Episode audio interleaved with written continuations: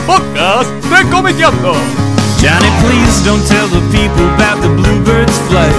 Wasting education on a Tuesday night. Yes, you want my pussy, you're just being mean. Covering up the muscle in your Jordache jeans. Stick up the phone, who is it? Someone has come to visit. Everybody do the hokey pokey to the crack ass blues. The mashed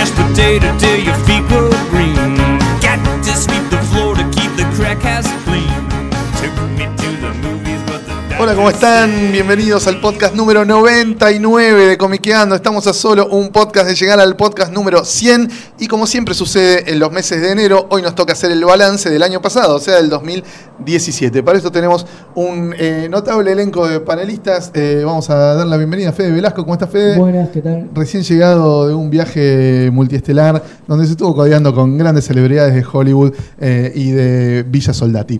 Eh, Javi Hildebrand, bienvenido, ¿cómo estás? ¿Qué tal? ¿Cómo andan? ¿Todo bien? Tenemos también al maestro Hernán Cachadurian, que hacía bastante que no venía. ¿Cómo estás, Un año, Cachas? ¿qué tal? ¿Todo Un bien? año. Un Bueno, año, desde febrero más o menos. muy bien. Y eh, como el balance del año pasado y en tantos otros balances, tenemos la ilustre presencia de Mariano Pajela. ¿Cómo estás, Mariano? ¿Qué tal? ¿Cómo le va? Una mesaza, ¿eh? Una mesaza, mesaza total. Por supuesto, Dani Acosta en los controles haciendo magia para que esto se escuche casi dignamente. Eh, hoy entonces, como les contábamos, vamos a tener el repaso por lo que fue el año 2017 con un montón de información y ¿por dónde tienen ganas de empezar?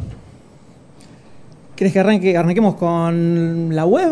Con los ¿Te datos del sitio de Antes Comiqueando. de- Dale, vamos con datos del sitio de de Mariano es todas las cosas que fueron nuestro webmaster, es el que maneja la Deep Web. La Tengo el control magia total. La magia digital hecha ser humano. Tiene el dato duro, preciso. El dato duro, totalmente. Exactamente. Va haciendo los gráficos, las curvas Claro, estadísticas claro. de cómo interactuamos nosotros como hacedores del sitio con ustedes que son los que lo consumen día a día. Contanos entonces, Mariano, qué, qué cifras arrojó este 2017 para el sitio de Comiqueando. Tenemos de todo acá, ¿eh? Acá hay de todo. Acá puede haber, puede haber amistades que se rompan, va a haber competencia para Ah, ver bueno. quiénes comentaron más, quiénes se leyeron más. O sea, acá se definen muchas cosas. Primero tenemos números generales de la web, que le fascina a todo el mundo esta parte. Sí, a mí me encanta. Tenemos, a vos te encanta, ya sé que te encanta. Eh, en el año pasaron más de 150.000 personas por la web. Esto es, esto es lo que se llama usuarios únicos. O sea, esta es, son 150.000 personas individuales que entraron a la web. Que en total tuvieron más de 450.000 visitas. O sea, Claro. cada uno de esos 150.000 entraron repetidas veces Claro. a lo largo del año. Es adictivo, digamos. Es adictivo, Comiqueando es adictivo completamente. Y se visitaron un total de 1.200.000 páginas del sitio. En esas sesiones, cada uno iba. Hay un promedio de casi tres páginas por sesión, que es muchísimo. Es muchísimo. O sea que el que entra al sitio de Comiqueando se queda un una rato. nota, una digamos. nota, exacto. Claro. El que entra al web se queda un rato, navega una, navega otra, se lee un par de comic un clips, de claro, comic clips, una un notita, pantallazo, claro. va como yendo de un lado para el otro. Eh, esos son los datos duros. Ahora vamos a pasar a los tops. Los top 5 de, De lo más distinta- leído. distintas cosas que hay en la web. Primero, el top 5 de lo más comentado. ¿Cuáles fueron las notas que generaron esa necesidad del que la estaba leyendo de agarrar el teclado furiosamente y empezar a, a escribir? Por supuesto, el número uno está. Vamos a ir al revés, vamos a empezar por el puesto número Sí, 5. empezamos por el cinco, Sí, sí. puesto número 5 mejor. Suspenso, suspenso. Tenemos zona de polémicas, la nota de El nacimiento del periodista Choto, gran título, De- gran título para atraer a la gente de, Martín, Fernández, Cruz. sí, sí. Tuvo 37 comentarios. Ustedes tengan en cuenta que vivimos una época donde la discusión pasó a las redes sociales, Sí. no se comenta más en los sitios web porque es en diario para quejarte de un partido o del otro y nada más. Sea, no se comenta en los sitios web y en el sitio comiendo se comenta mucho Sí, todavía. to- toda la discusión se trasladó a Facebook ahora, más a- a las Facebook, redes Twitter, sociales, claro. Instagram, lo que se te ocurra. Eh, sin embargo, el sitio de Comiqueando todavía sigue generando esta necesidad de, de dejar la impronta. Y bueno, zona de polémica se llama así precisamente por eso, ¿no? Exacto, Porque es- es- es genera- lógico que aparezca en este Si listado. no fuera de las que aparecen en ese listado, estarían haciendo mal las cosas. Tal cual. Exactamente.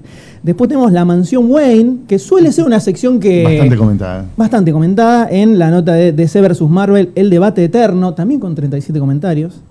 Después, el pantallazo de, de Inhumans, rápida y barata, con 39 comentarios. Se ve que El público necesitaba dejar, necesitaba hacer catarsis en algún lado y encontró en la, en la ¿Qué, nota qué escrita tiene, por qué tiene que ver la hermana de Cachas con esto? No, no, pero ya no es barata, mi hermano. Ah, ¿Es rápida y cara? Es rápida y cara. No, Bueno. el, eh, ¿cómo es? Eh, a igual, eh, eh, yo varias veces entré a esas notas de 35 y hay algunos locos que hacen unos comentarios kilométricos, Bizarrísimos, sí. bizarrísimos.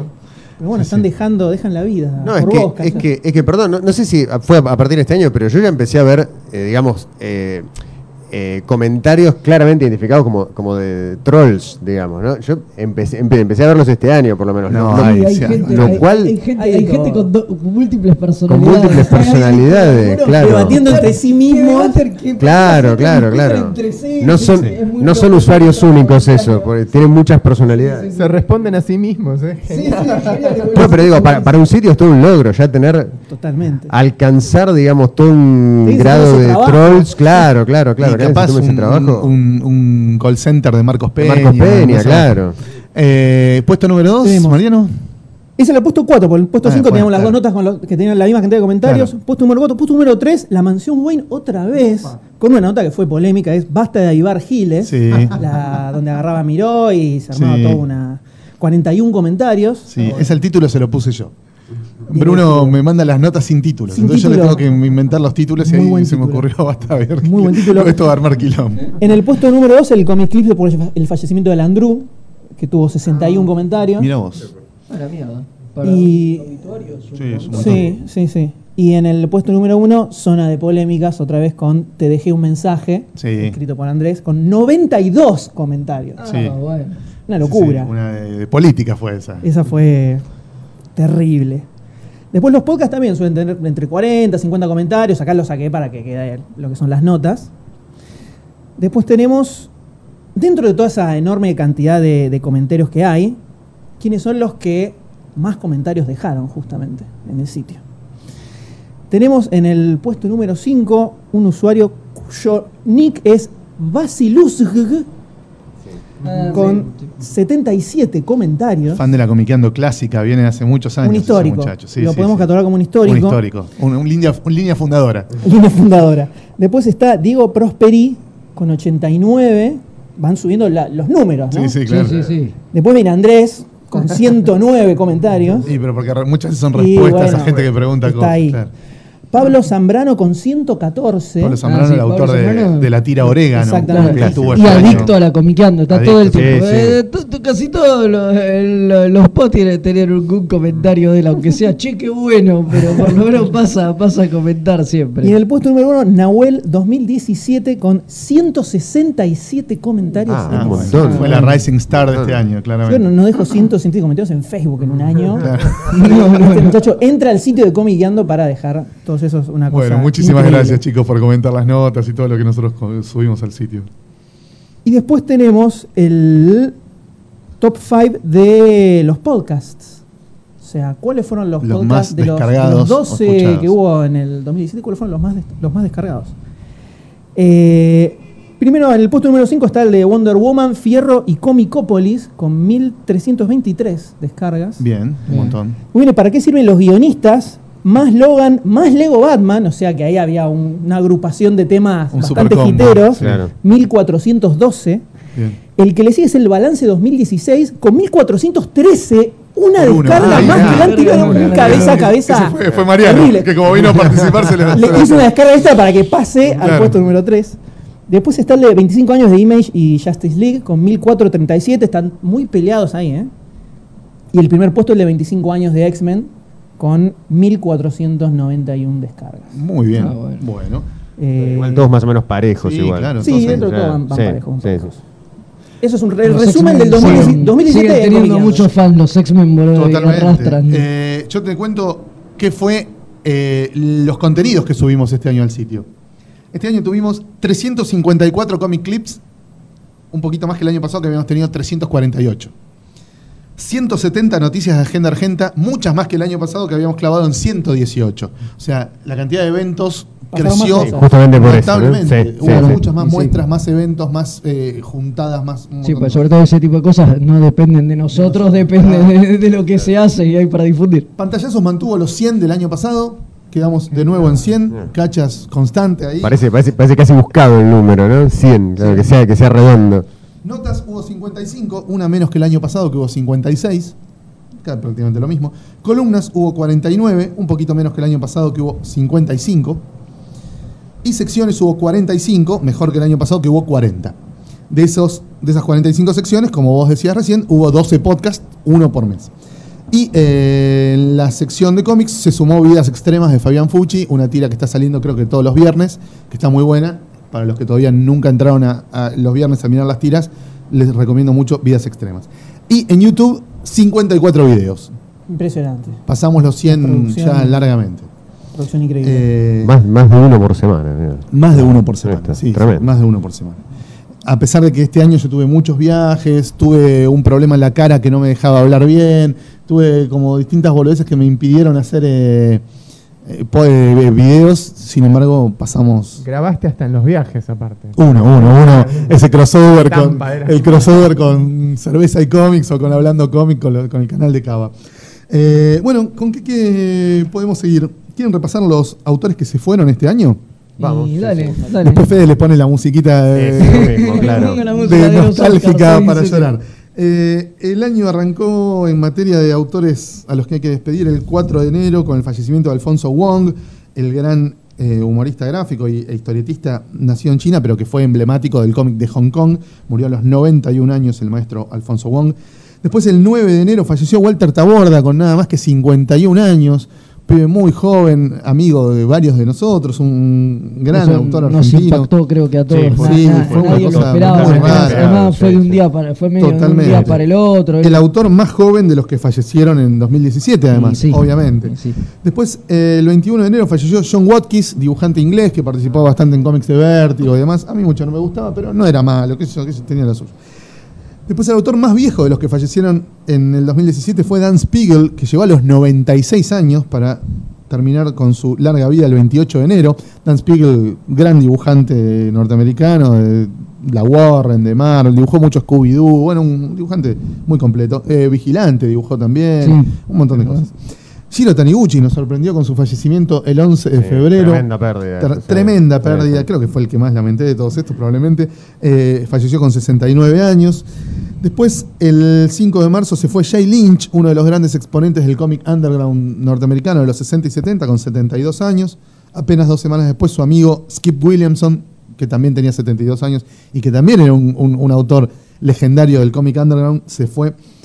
El 19 de marzo se nos fue Bernie Wrightson, otra leyenda Otra leyenda. con Capo total, 68 años, el creador de Swamp Thing y de tantas cosas, tantas eh, historietas maravillosas, sobre todo el palo del terror. Sí, le dedicamos una nota. Le dedicamos una nota muy linda que en escribió Javi en, en- en Comiqueando.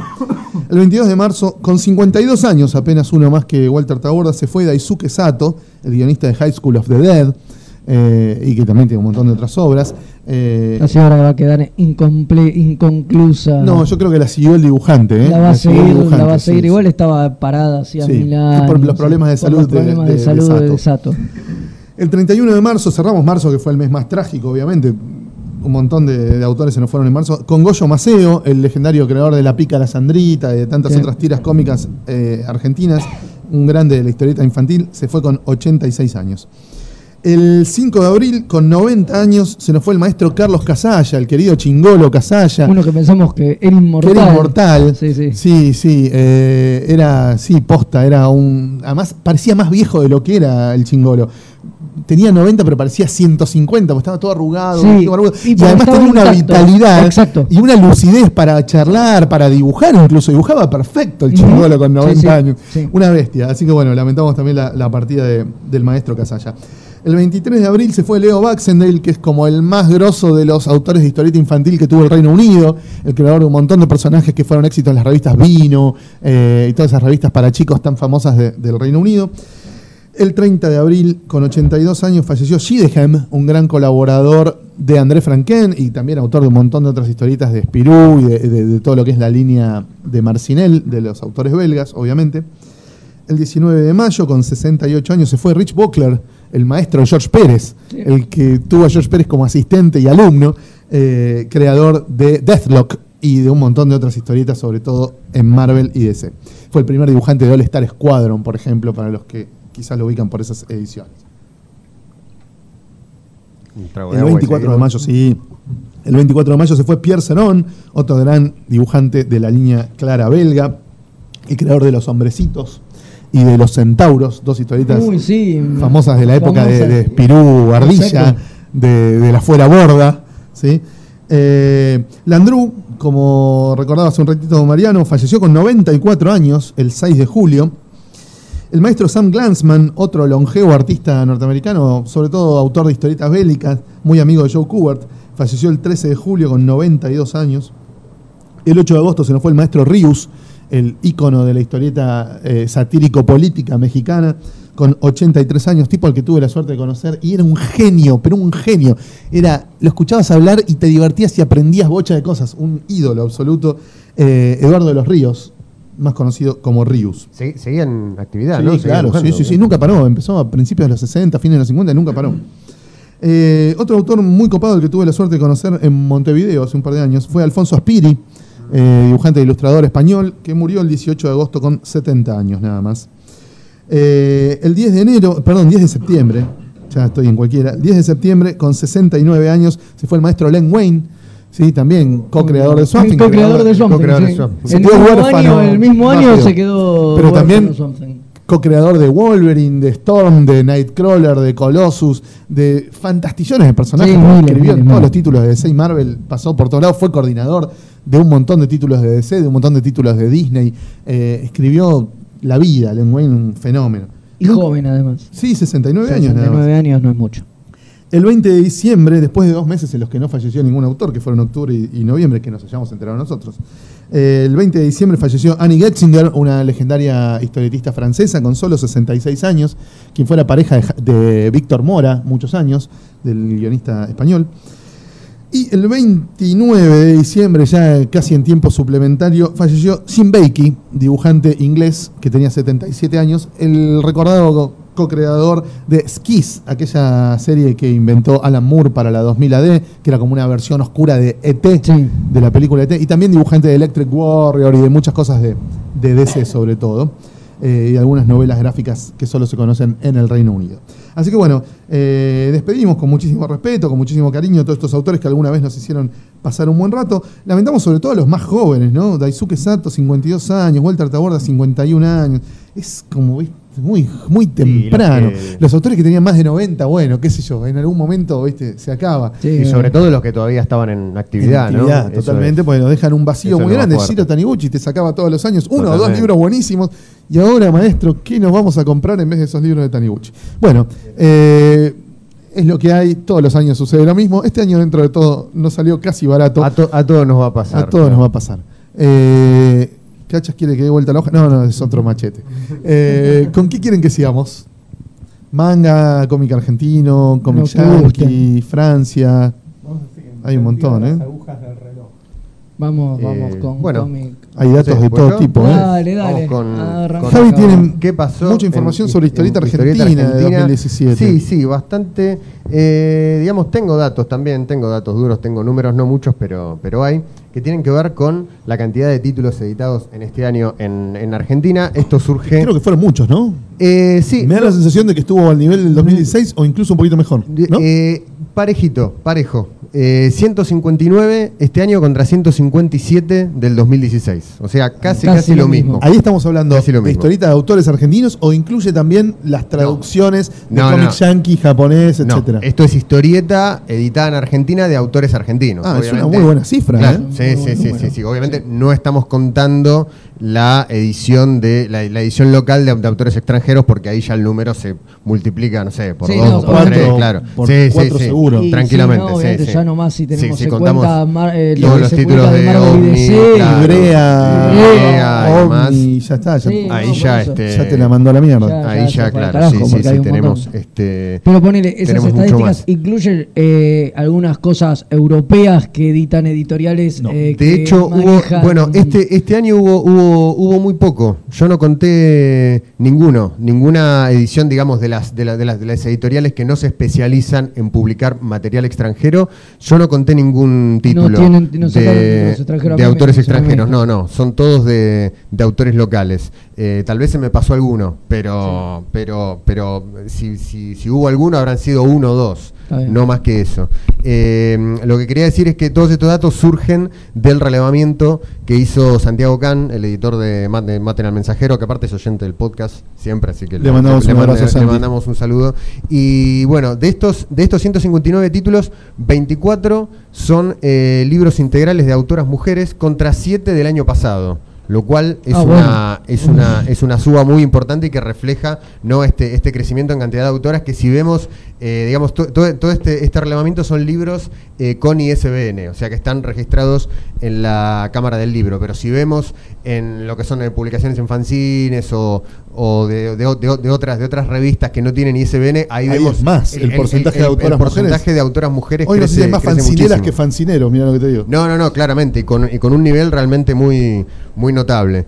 Y bueno, mientras repasaba esta, esta lista y, mi- y miraba los títulos, fui anotando algunos, este, algunas cosas que me, llamaron la atención o di- di- distintos momentos que me parecía este, que estaba bueno destacar.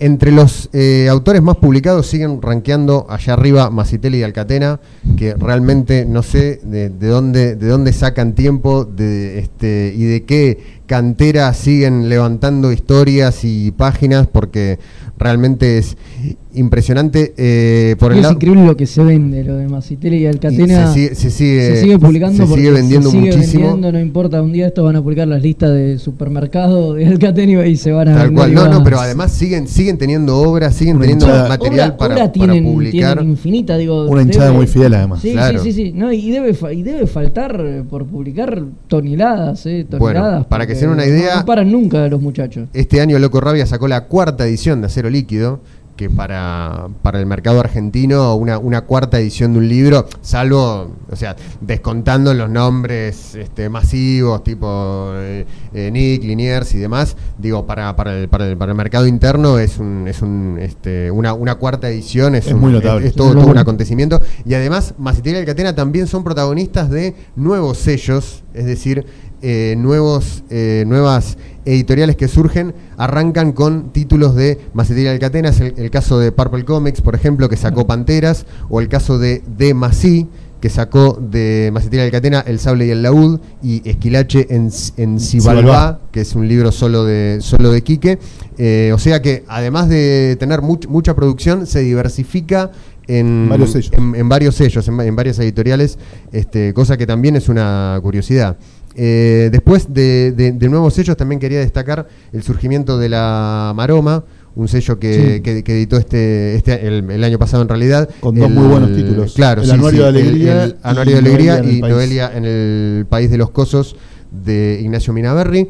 Eh, después, bueno, como, como viene pasando últimamente, otras, otras editoriales que en su momento fueron insignias de la, de la publicación de historieta argentina siguen de capa caída. Es el caso de De La Flor, que publicó muy, muy poco o casi nada, digamos, siguió dentro, dentro de su línea de humor gráfico y recién para el, para el final del año pasado, ahí medio en tiempo suplementario también, publicaron Interior Noche. Sí, habían sacado también el de, Lautaro Ortiz y el, el de Oscar. Grillo, ¿no? Eh, Ah, el, y el, el de Oscar Grillo también. poeta tenés razón, asesinado, el poeta una novela asesinado. gráfica muy Claro, interesante. basada en el Eh, texto de de Guillaume, Guillaume de Apollinaire. Apollinaire. Sí, sí, sí. Es una muy Eh, linda novela gráfica, si no la leyeron la, la recomiendo. Sí, sí, sí, sí. Pero digamos, dentro del- de lo que era la producción de, de- de la flor, viene, viene bajando. Y bueno, el, el sigue. otro- claro, bueno, no, eso sí, los, los, los clásicos que todavía le quedan a, a- De la Flor siguen, siguen saliendo y siguen, siguen vendiendo bien. ¿Qué por? Pero es en lo que Gaturro es y qué más. Eh, No, bueno, está Brunella, eh, está Kino. Publicaron está uno, nuevo, uno Sala. nuevo de Soca también. Soca, salió el tomo 2 de Viste eh, cómo es. Viste claro. cómo es, un autor Sí, que, está, bueno, que bueno, tiene mucha capaz. No, repercusión. de Montt este año no salió. no sacó nada en este no, no, año. no, Montt no.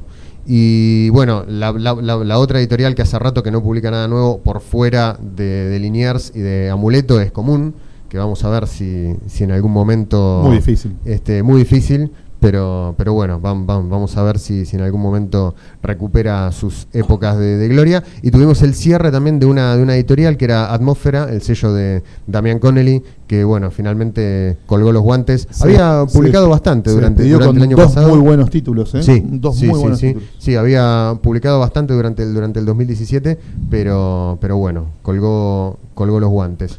Em, sí, ¿querés decir algo? Sí, no, yo te quería aportar algo. Veo una nueva tendencia yo en, en- en la edición de historieta argentina, que es la vuelta de editar grapas. ¿Sí? Los sellos chicos, eso iba a decir, sí, sí. Los era, sellos chicos- era algo que tenía anotado, sí. me parece, bueno, lo hemos visto con Buen Gusto, con Sama, con Atmósfera, que lo nombrábamos recién, con La Pinta, con Sí. Lenois. Y, Comics también. Y Comics, también, han sí. vuelto a editar grapas. Pero incluso grapas con autores grosos, porque vos ves los autores, está cual. que está Nico Brondo, está Renzo Podestá, Calvi, Bruno Chiroleu, Damián Connelly, que lo nombramos recién, Mariano Sí. Taibo, autores buenos.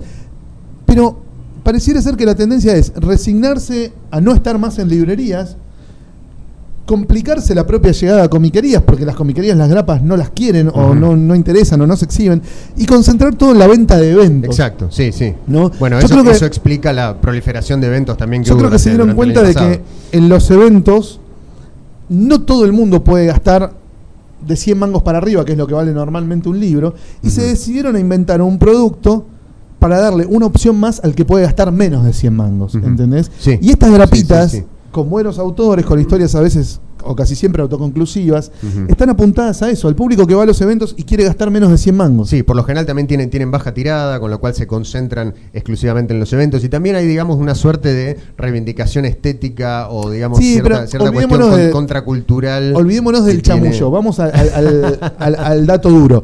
El dato duro para sí, mí eso- es, eso que, seguro. es que Sí, tienen un producto de menos de 100 mangos para ofrecerle al tipo que va a un evento y que por cuestión de crisis económica del país, lógicamente, no puede acceder a un libro que vale siempre arriba de 150, casi seguro. Sí, sí, sí, sí. Y por lo, por lo general también ahí, ahí encontramos algunas propuestas que son más experimentales o que, digamos, van, van por lugares narrativos poco convencionales que, digamos, para apostar a eso es mejor hacerlo en una, en una, en una revista con grapas o en, o en algo que tiene pocas páginas que en, un- libro de 200 No. o 300 páginas. Yo no estoy de acuerdo. Yo juntaría ¿No? 6, 7, 8 de estas historietas de 16 páginas, 20 páginas y armaría un libro de antología. Eh, donde Está bien, pero para, para probar, para un libro. probar a ver cómo, cómo funciona un Pero ya autor. sabés cómo dibuja Brondo, cómo dibuja Calvi, cómo dibuja bueno, bueno, Renzo. pero estoy hablando de autores nuevos, No, no, estoy no, yo hablando de los de los yo creo que el problema es económico. eh, Yo creo que, que es un tema absolutamente económico. es más Es- es la- fácil gastar, no sé, 40, 50, 60 mangos. en Totalmente, es la decisión grapita. No, y es más fácil hacerlo así con, una- con un autor que no conoces, que no sabes este Sí. Qué, qué venta, qué repercusión puede tener. Para mí es la decisión de tener en una mesa, en un evento, un producto de menos de 100 mangos para el que no puede gastar más. No, eso seguro. Sí, sí, sí, está. Está Bien. también. Eh, bueno. una pregunta, a sí. ver, no, no sé si me la puedes contestar. De estos 159 títulos, Sí. ¿tenés idea cuántos son óperas primas? No. No, no hicimos esa Se podría Porque me da la sensación de que son muchas este año, ¿no? Hubo mucha Eh, ópera prima. Sí, sí, sí. Eh, tengo, sí, tengo la sensación de que sí, pero no hice, no hice ese, ese- ese cálculo. Después podemos, podemos hacerlo y, subirlo en, en- en algunos de los, de los comentarios del podcast. Eh, otras, otras cuestiones que anoté, bueno, vos hablabas de las, de las, de las antologías y una, una antología que salió para la Feria del Libro que causó bastante discusión. Distinta. Fue distinta, una antología editada por eh, Sudamericana Random y compilada por Liniers y Martín Pérez. Martín Pérez. Eh, bueno, este, una El gran antología. problema creo que de distinta no tenía nada. Claro, sí, sí. O digamos, sea- de- despertó muchas discusiones en, en cuanto a, en cuanto a su contenido. eh, Como para, siempre. para- para mi gusto es, es de pareja, como, como suele pasar con, con las antologías, Sí, pero en y esta hubo se- mucha se, nota crítica mucho. también a que había mucho material que ya se había visto en otros lados y eso fue la sí, principal sí. puteada. Incluso es, había, te- loco, tenías- haces un libro tenías así buenos que es- autores eh, publicando cosas que ya se habían visto en, en- en- algunos casos por segunda o tercera vez. Y un, incluso un- un caso por cuarta vez. por cuarta vez, claro, sí, sí, pasó con el maestro, te tiraste a chanta, con digo, el, te, te llamaron con para el- el con el esqueleto de Salvador Sanz. Este, y bueno, la, la- la verdad que en ese, en ese sentido por ahí fun- funcionaron mejor otras antologías como El, El Volcán, por Volcán, ejemplo, Volcán eh, interesante. editada por Musaraña y el, la, La la Editorial editorial Municipal de de, de- de Rosario, que también es despareja, que también publicaba ma- material ya visto, pero me parece que como, como libro funcionaba mejor que, que distinta, que bueno, tam- también levantó polémica por el tema de los Hay guionistas. una antología de los no- guionistas entre Sí, paréntesis, claro. que, no, Sí. que no aparecían en la contratapa. Hay, digo, hay una se habló antología que no sea despareja, porque decimos, eh, despareja. Todas las antologías son desparejas. Sí, pero al- Sería algunas- encontrar una algunas son más desparejas que otras, me parece. Todas las historias, pero No, creo que seguro. no existe. Los primeros 25 números de Fierro, me parece que eran. De la Fierro clásica. La Fierro clásica, Sí. claro. Ponele, sí. Una antología de la puta madre. Sí, sí, sí, sí. Este, Déjenlo hablar acá, sí, pobre, pero- viene una, sí, vez, sí. por, Sí, una vez por año No, y no, le está sacan bien. el micrófono. Está hablando él, por favor, yo hice una cosa. Lo que pasa es que estamos hablando de historieta argentina. En Cachas, la última vez que leyó historieta argentina fue en los 80. entonces- No, la bueno. Fierro clásica, Claro, justamente. que me, com- perdón, me compré en, en. ¿Cómo es? El tomo este de. La, de Lucas Varela y Trillo, la chica que salió en Fierro, no me acuerdo. Sasha despierta. Sasha, exacto. Eso fue el último que me compré en diciembre del año. Pero realmente no compro muchos este, este año porque no, no da el presupuesto. Bueno, hablando de la Fierro, justamente este año también tuvimos este, este, este cambio en este, este relanzamiento de la Fierro, que ahora es trimestral con más páginas. ¿Salió Eh, algún número más o salió un, Salieron, dos, salieron dos? dos- salieron dos, dos Ah, números más, pues aparte del el que primero. habíamos comentado. Claro, o sea, fueron Este, tres en total. Claro, son, fueron tres en total en el, en el, en el 2017. Eh, bueno, un poco ya comentamos acerca de esta renovación este, que tuvo la, la- la Fierro en el podcast que le dedicamos al primer número de este relanzamiento. Eh, otro de los, del- del- de los hechos destacados del 2017, me parece que eh, de, los, de los que me llamaron la atención es las, las ediciones compilatorias de Patoruzú, a cargo del, del sello Assisi, Assisi. en unos libros muy lindos, muy lujosos y muy caros. caros. Pero que... eh, Más caros que realmente lujosos. era- O sea, yo si algo le tengo para criticar a ese- a esa edición de Patoruzú es que no es lo suficientemente lujosa para, lo el que vale. precio que tiene. Ah, bueno, está bien. O sea, para lo La que vale, para lo que vale es una edición digamos. que está buena, es finoli, pero no es una edición de megalujo que vos digas, bueno, una edición de megalujo con la que te rompe el orto. No, te rompen el orto y te dan un libro con papel satinado. Digo, entiendo ah, que hay mucho laburo de restauración Sí. y eso es carísimo. Trabajo que hizo Pablo, lo que Pablo Sapia, que viene haciendo desde hace, desde hace un y en de realidad lo que estás garpando y es eso y me parece perfecto. Pero si entonces ya tengo que garpar un laburo de restauración carísimo, haceme una edición más berreta, cobrámelo unos 500 mangos pesos. Eh, y Sí, sería verdad, mucho está como mejor. a mitad de camino entre una edición popular y una edición en tapa dura, con sobrecubierta. Claro, tal cual. ¿Qué queríamos nosotros? El oversized hardcover, como diría nuestro amigo Cava. Tal cual. Eh, y bueno, después ya yendo a, la- a lo que comentábamos al principio, las, las ediciones locales de autores extranjeros, bueno, Omni continuó con, con sus ediciones de Marvel, con, con The Walking Dead, hizo una apuesta eh, más fuerte aún eh, de la que venía haciendo por el manga, publicó Ghost in the Shell y anunció Akira, que tiene que salir en, en- en- en- en poco más. Creo, creo que no, creo No. que el, creo No. que el, el- el- Y- primer tampoco tomo sa- todavía no salieron salió. las secuelas de Ghost in the Shell que también estaban que anunciadas. también estaban anunciadas y todavía no salieron y también apostó por, eh, por, por ediciones clásicas también de títulos de Marvel. Eh, bueno, tuvimos el desembarco de SC Argentina con las ediciones locales de los títulos de DC post Rebirth, eh, varios títulos de la familia de Batman, Superman, la Liga de la Justicia. ¿Cómo está eso en materia de periodicidad, que es lo que más se le critica a este tipo de ediciones? Bien, eh, viene un poquito raro, desfasado, digo, salen con raro, ¿viste? Como, como sale OVNI, que de pronto por ahí te salen dos números seguidos, dos números seguidos y y después un mes y medio sin salir, eh, y en el medio igual salen otros, digo, hay suficientes títulos como para que casi haya un- un- una revista eh, todas las semanas, alguna novedad. Igual hay semanas que no hay nada. Y de pronto semanas con son- tres son- o cuatro ¿viste? van compensando así, Sí, pero son- creo que de periodicidad vienen bien. Son varios títulos como para poder completar un título Eh, por exacto, semana, exacto. Y este, lo que vienen a, rajatabla, que ya eh, me parece que los compradores, sobre todo de las grapas, lo están puteando bastante, son los libros muy pegados al mejor estilo yankee, muy pegados eh, a, a la grapa, tipo una semana después, o a veces incluso la misma semana. Te sale el, ter- el número 3 Y sale el y el, y el libro que recopila los, los tres más caros.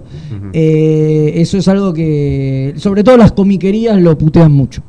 Las comiquerías putean siempre. Bueno, pero es algo que, que- que les hincha las pelotas porque les, les quita venta, le- le- les modifica mucho el tema. Es medio bizarro eso de sacar todo junto. Digo, Sí, el sí, no. co- recopilatorio que salga cuando se acabaron las revistas. el último número y al toque ya tenés el libro ahí. En el Claro. mismo momento que compras el último. Son claro. distintos compradores, ¿no? El comprador de grapas no es el comprador de TP. No, calculo que no, calculo que por eso es que el editorial lo hace de esta manera, porque tiene estudiado de que, de que no es el mismo comprador. Además, el libro es más caro que las grapas, o sea que dudo que la salida del libro te quite venta a las grapas, porque no sé por qué, lo cual es rarísimo, pero acá los libros son más caros que las grapas. Apuntan igual a, a, a públicos distintos. públicos distintos. digamos, Sí, sí, la- totalmente. El TPB tiene un recorrido más por librerías y por ahí en, el- en las, las- las- las grapas apuntan más al, al lector de comiquerías, al de, al de kioscos, por ahí más al lector casual que quiere comprarse un número de Sí, Batman, un no, número de no Superman. sé si las revistas de DC están en los kioscos, no, No, estoy no seguro. ¿Están, están, están en kioscos? Perdón, de hecho, el- la justo recién estaba hablando el freak de, de la periodicidad, el otro día pasé y vi el 2 y el 3 de Escuadrón Supremo, eh, perdón, Suicida. Escuadrón Suicida en Escuadrón dice de Marvel, Escuadrón Suicida en, eh, en un kiosco ahí de Medrano y. Rivadavia. ¿Qué más, y Javi? bueno, eh, por último destacar también una, una obra de autores nacionales que no es que no se publicó acá en la Argentina, pero que para mí es el libro del año. Estoy hablando de la edición integral de Alex Sinner, editada por Salamandra, que bueno, es un libro que, que- hay, que, ya hay, que hay que hablamos tener. Hablamos, más de una vez. Sí, sí, sí. Y bueno, para mí es uno, uno de, los, de los hechos fundamentales en materia de historieta argentina.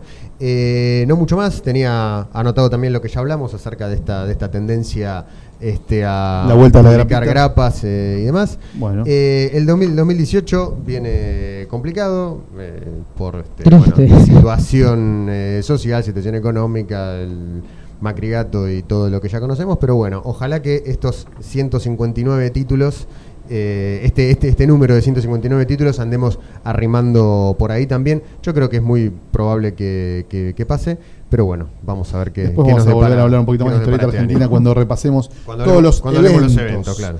Totalmente. Eh, y también vamos, eh, a partir de este podcast de balance, vamos a incorporar un nuevo ítem que es autores nuevos que cada uno de nosotros hayamos descubierto a lo largo del año. Y ahí seguro vamos a hablar también de otros autores argentinos. Eh, ¿Manga o cómic norteamericano? Recién hablamos de las dos cosas superficialmente, pero es momento de meternos un poco más a fondo. Y vamos con el manga. entonces. Vamos con manga. Manga en Japón. En Japón, Shueisha dominó completamente el top 5. De hecho, clavó cuatro de los cinco mangas más vendidos durante 2017 en Japón. El más vendido, obviamente, One Piece. Increíble. Número No. uno durante 10 años consecutivos. Sí, sí, sí, por eso. One Piece número uno durante 10 años consecutivos. Este año vendió la pequeña animalada de 11.495.532 tomos. Más o menos lo mismo que vende One Piece cuando lo edita LARP en Argentina, ¿no? Más o menos. tomo, tomo- tomo número, ¿por qué tomo va One Piece? Eh, 80 y pico. ah, Yo me imagino lo que debe ser para los demás autores eh, tratar de, De hacerle el aguante de, de Chiro. hacerle, de, de- de- de hacerle el aguante No, a, y a- a- a a- One Piece. No decir, che, sostener- loco, yo quiero ser el nuevo. No, es Pero además- sostener durante más de 80 tomos, esa, esa, esa, además, esa cifra de venta. es Fíjate increíble. que el que va segundo vendió 6.622.781. Cinco O sea, millones menos. 5 millones más que el que va segundo. El que va segundo fue Attack on Titan, que es el único título de Kodansha que entró, Que entró. al top 5. En el puesto 3 entró Kingdom de Yasuhisa Hara, también editado por Sueya, que vendió 6.184.214 tomos. El, el puesto 4 fue para My Hero Academia de Orikoshi eh, ¿cómo, se le apellido? Koukei, no, me acuerdo. Eh, también, chicos. también de Suecia, que vendió 580, eh, perdón, 5.852.310 tomos. Y en el puesto número 5, Tokyo Ghoul, que lo está publicando ahora Iurea, de. Ishida Sui, o de Sui Ishida, como le más le guste, también de Suecia, que clavó en 5.303.514 tomos. Vemos las o sea, cifras de acá, viste. Y te Es dan una grosería. Sí, obviamente, hablar de cifras de venta en Japón, en Argentina, es como mostrarle una vitrina Pero de creo que todo el Barcelona. mundo, no creo que les rompen el culo. Totalmente. Como- Habría que comparar con otros años si están en alza, si están en baja. Sí, eso no, cómo- no encuentro la esa cosa, data, ¿eh? Claro, sí, sí, no, Mo- pero. eh, Hablarle de cifras de venta de Japón a un argentino es como mostrarle las vitrinas del Barcelona a un hincha de Racing, obviamente. Sí, sí, sí. Es, eh, te, te- te querés matar por la comparación, la tristeza. Vamos un poquito a manga en España. El manga en España en 2017 tuvo el mejor año de lo que va del milenio, con 793 lanzamientos. Ah, la mierda. 107 lanzamientos más que en el 2016 y 46 más que en el 2006, que hasta ahora era el mejor año. O sea, esas son publicaciones en general, o sea, incluye una cantidad X de tomos de las series que tienen más de un tomo, digamos. O sea, Sí. No, son, no son 793 títulos. No, claro, Son 793 lanzamientos. Lanzamiento, de manga. claro. claro. Si eh, Acá- sacan un tomo por mes de One Piece, salieron 12. Claro, o sea, claro. hay Ah, 12 exacto. tomos de One Piece ahí. Sí, sí, sí. Pero repito, 46 tomos más que en el 2016, que en el 2006, que hasta ahora era el mejor año del No, milenio. sí, es una guarangada. Esto tiene mucho que ver con que CC está lanzando muchos mangas y con que Milky Way y Tomodomo, que son los dos eh, recién llegados, digamos, las dos editoriales nuevas, están poniéndole muchas pilas. Por supuesto, esto incluye también nuevas ediciones de obras ya publicadas, ¿no? Hace Claro. 10 años salió una edición de, no sé, de Sailor Moon y ahora sale una nueva, está incluida en estos 793 lanzamientos. ¿Cómo se repartió esto? El que más editó fue Planeta, con 187 títulos, o sea, el 23,58 de las novedades. Segundo salió Norma, con 166 títulos, el 20,93% de las novedades. Y tercero, Ibrea, con 142 lanzamientos, que es el 17,91% de las novedades. Fíjate que el que más editó, editó menos del 24%. O sea que está muy repartido entre muchos sellos. Entre muchos, claro, hay muchos sellos que editan poquito. Y Ibrea sacó 140 142 lanzamientos. lanzamientos. ¿Y acá cuántos? ¿Tenés No tengo idea. No, no, Ah, no, el- de Ibrea en Argentina no encuentro cifras, nadie sabe nada. Porque me gustaría saber eso, digo, editan 142 eh, tomos en, en- en España en un año, estaría bueno saber cuántos cuántos se editan Claro, acá, claro, ¿no? Claro, sí, sí. La sí. verdad que no lo sabemos. Si alguien de Ibrea está escuchando pura. esto, si alguien de Ibrea está escuchando esto, nos puede pasar la data. Eh, ¿Europa o Estados Unidos? ¿Qué les gusta? Estados Unidos. Vamos con Estados Unidos, dale. Y después de esto hacemos una breve pausa para recargar unas pilas. Cómic en Estados Unidos fue un año trágico para las comiquerías en Estados Unidos, donde las ventas bajaron un 10% en un solo año. Ah, Venían subiendo desde el 2011, pero este año se precipitaron y en total se vendieron 522.25 millones de dólares en las comiquerías. Es el- la recaudación en comiquerías más baja desde 1998. Desde 1998 que las comiquerías no vendían tan pocos cómics. ¿Hay ¿Qué pa- alguna teoría? Amazon. Amazon les está rompiendo el ojete a las comiquerías y está vendiendo muchísimo en este circuito online que deja fuera precisamente a las tiendas Es que, especializadas. bueno, yo vengo de, de allá, ¿no? Y lo que te sorprende de ir a Estados Unidos es lo caro que es todo. Vos vas a una comiquería y salvando las, digamos, la- la- la- la- las bateas de oferta, digamos, del material que está de oferta, todo está tapa más impuestos, las novedades y demás. Y claro, Amazon te rompe el orto. Si encima dentro de Estados Unidos yo lo pido, me lo envían gratis, ¿entendés? Y tengo los libros con 30% de descuento, ¿qué lo voy a ir a buscar a la comiquería y pagarlo por arriba del precio de tapa encima? Porque Claro, la tapa. encima, encima tenés esa comodidad que más, te lo llevan. más el te impuesto. Además me lo sin- traen a sin- mi casa. cargo, O sea, no tiene sentido. Yo creo que hoy por hoy las comiquerías, por eso le dedican espacios monumentales, venden la grapita de la semana y vienen sobreviviendo gracias a, A los eso. adictos. A, a los adictos que compran la grapa todas las semanas. Con los paqueros de... de- Exactamente, con los, semana. con los paqueros de la semana, por eso te llenan ahí, vas a la comiquería y una pared entera son las novedades de esa semana.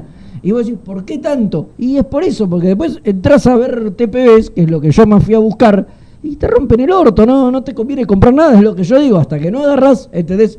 La batea, que obviamente siempre las tienen, ¿no? Con Con ofertas los saldos, claro. con saldo, material que tienen sobre stock y demás, que los tienen súper barato, digamos, y vas a carronear ofertas. Si no buscas ofertas, si agarrás el último libro de, no sé, lo que se te ocurra, eh, te rompen el culo, te lo cobran precio de tapa, cara de perro. O sea, yo buscaba el, el, el, coso, el Compendium 3 de, de Walking Dead, que es uno de los que me faltaba.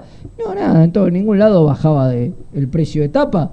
Y hoy encima pesa un montón, no me lo traje, me lo pido por Amazon, me sale, tiene un recontra descuento y con el shipping y todo me conviene que me lo traigan a mi casa más que comprármelo y cargármelo yo en la valija, es una locura, pero es así. Entonces entiendo que estén en, en caída las comiquerías. Bien. Vamos a repasar los 10 más vendidos. Dale. Eh, el puesto número uno fue para Marvel Legacy, el one shot de Jason Aaron, que vendió 305.427 ejemplares, que parece poco, pero hay que pensar que es un cómic de 6 dólares de tapa. Para un cómic de 6 dólares de tapa, vender más de 300.000 ejemplares está bastante bien. El puesto número 2 fue para el número 1 de Dark Knights Metal, que vendió 278.276 ejemplares. Y el puesto número 3 para el número 1 de Peter Parker Spectacular Spider-Man, la serie nueva escrita por Chip Zdarsky, que vendió 233.636. De ahí en adelante todo vendió menos de 200.000 ejemplares. Raro, De hecho, Doomsday Clock no llegó a. solo 49 cómics vendieron más de 100.000. Es muy poco. Un poco. Puesto número 4 para el número 0 de Secret Empire, que vendió 172.486. Puesto número 5 para el número 1 de Secret Empire, que vendió 161.905. Puesto número 6 para el número 3 de Dark Knight Metal, que vendió 161.635. Puesto número 7 para el número 2 de Dark Knight Metal, que vendió 160.541. Muy loco que haya vendido más el 3 que el 2. Pero bueno, eh, está el, el- ¿Cómo es? El cero vendió uno. el 0 por vendió. uno Y, pero el de- 0 es donde empieza la historia. Sí, bueno, pero por uno también. El puesto número 8 fue para el número 2 de Doomsday Clock. El número 1 de Doomsday Clock no aparece en el ranking, lo cual es muy raro. Rarísimo. Rarísimo. El puesto número 2 fue para Doomsday Clock, perdón, número 8 fue para el número 2 de Doomsday Clock, que vendió 158.603. Puesto número 9 para el número 4 de Dark Knight Metal, que vendió 152.585. Y puesto número 10 para el número 1 de Phoenix Resurrection, que vendió 145.057. Como verán, muy repartido entre DC y Marvel, 5 para cada uno.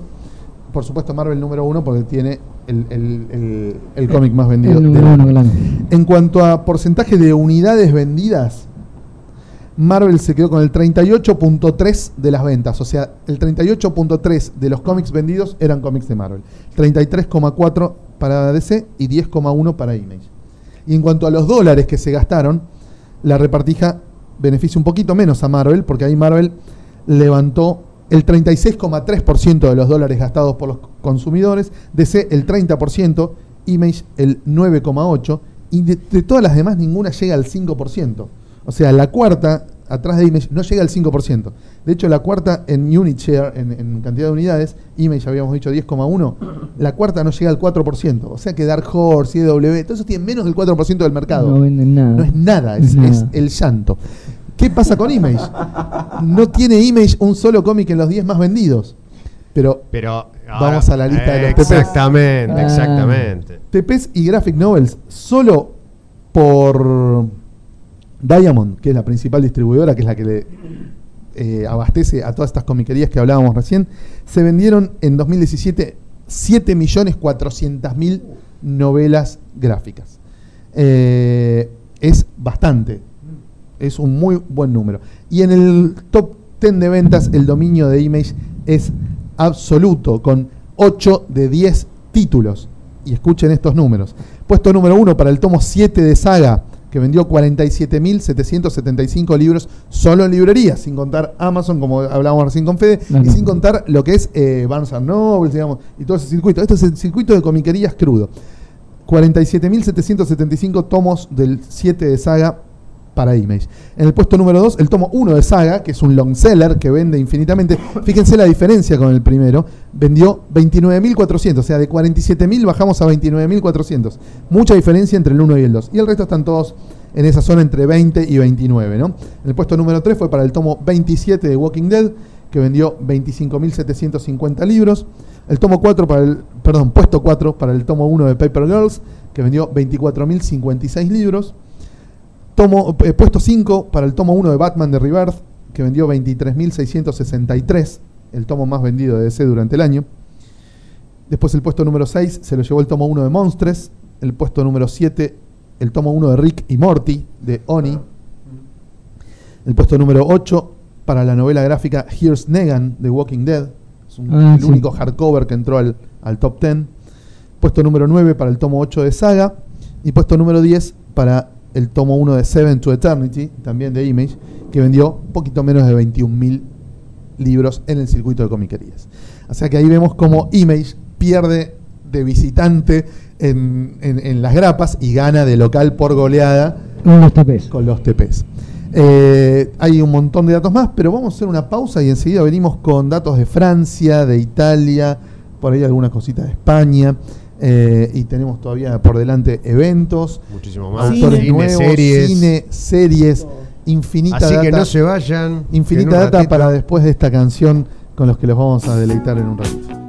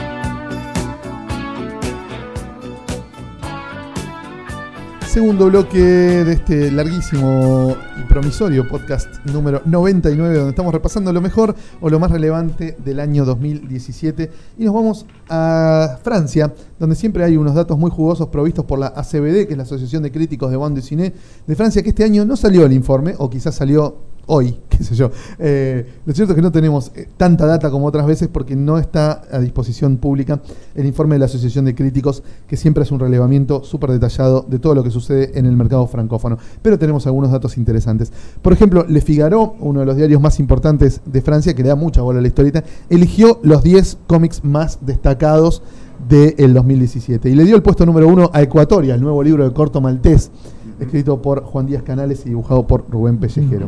El puesto número 2 se lo dio a L'Etoile de Matin, que es el nuevo libro de Largo Winch, una serie ya muy larga y exitosa, en este caso a cargo de Frank y Giacometti. El tomo 3, el, se lo- el puesto 3, se lo dieron a Paroles d'honneur, Palabras de Honor, de Leita Silmani y Leticia Corín, autoras nuevas creo. El tomo 4 para el regreso de la Pinot de Louis Trondheim con el libro llamado Un monde un peu meilleur, un mundo un poco mejor. Puesto número 5 para un libro que se llama Gerard Cincanet dans les pattes de Depardieu, que es como un cómic humorístico de comedia de un tipo que se mete 5 años en la vida de Gerard Depardieu. El autor se llama Mathieu Sapin. El tomo 6 para un libro, puesto 6 para un libro que se llama Jacques Prévert n'est pas un poète, que es sobre el poeta Jacques Prévert, obviamente, y los autores son Calieu y Bourris. Después, Un Soir, una hermana, que es el último libro de Bastien Vives, lo pusieron en el puesto 7. Les Cités Obscures, que es el nuevo libro de Juitan y Peters, con una serie que ya viene con mucho rodaje desde los 80, ocupó el puesto 8. Commissaire Kwame, de un autor que yo no conocía, que se llama Abuet, ocupó el puesto 9. Y el puesto número 10 se lo dieron a La Terre de Fils, La Tierra de los Hijos, de Gippi, de un autor italiano que obviamente pega mucho en Francia porque tiene esa onda. Hubo 6 cómics entre los 20 libros más vendidos del año. ¿sí?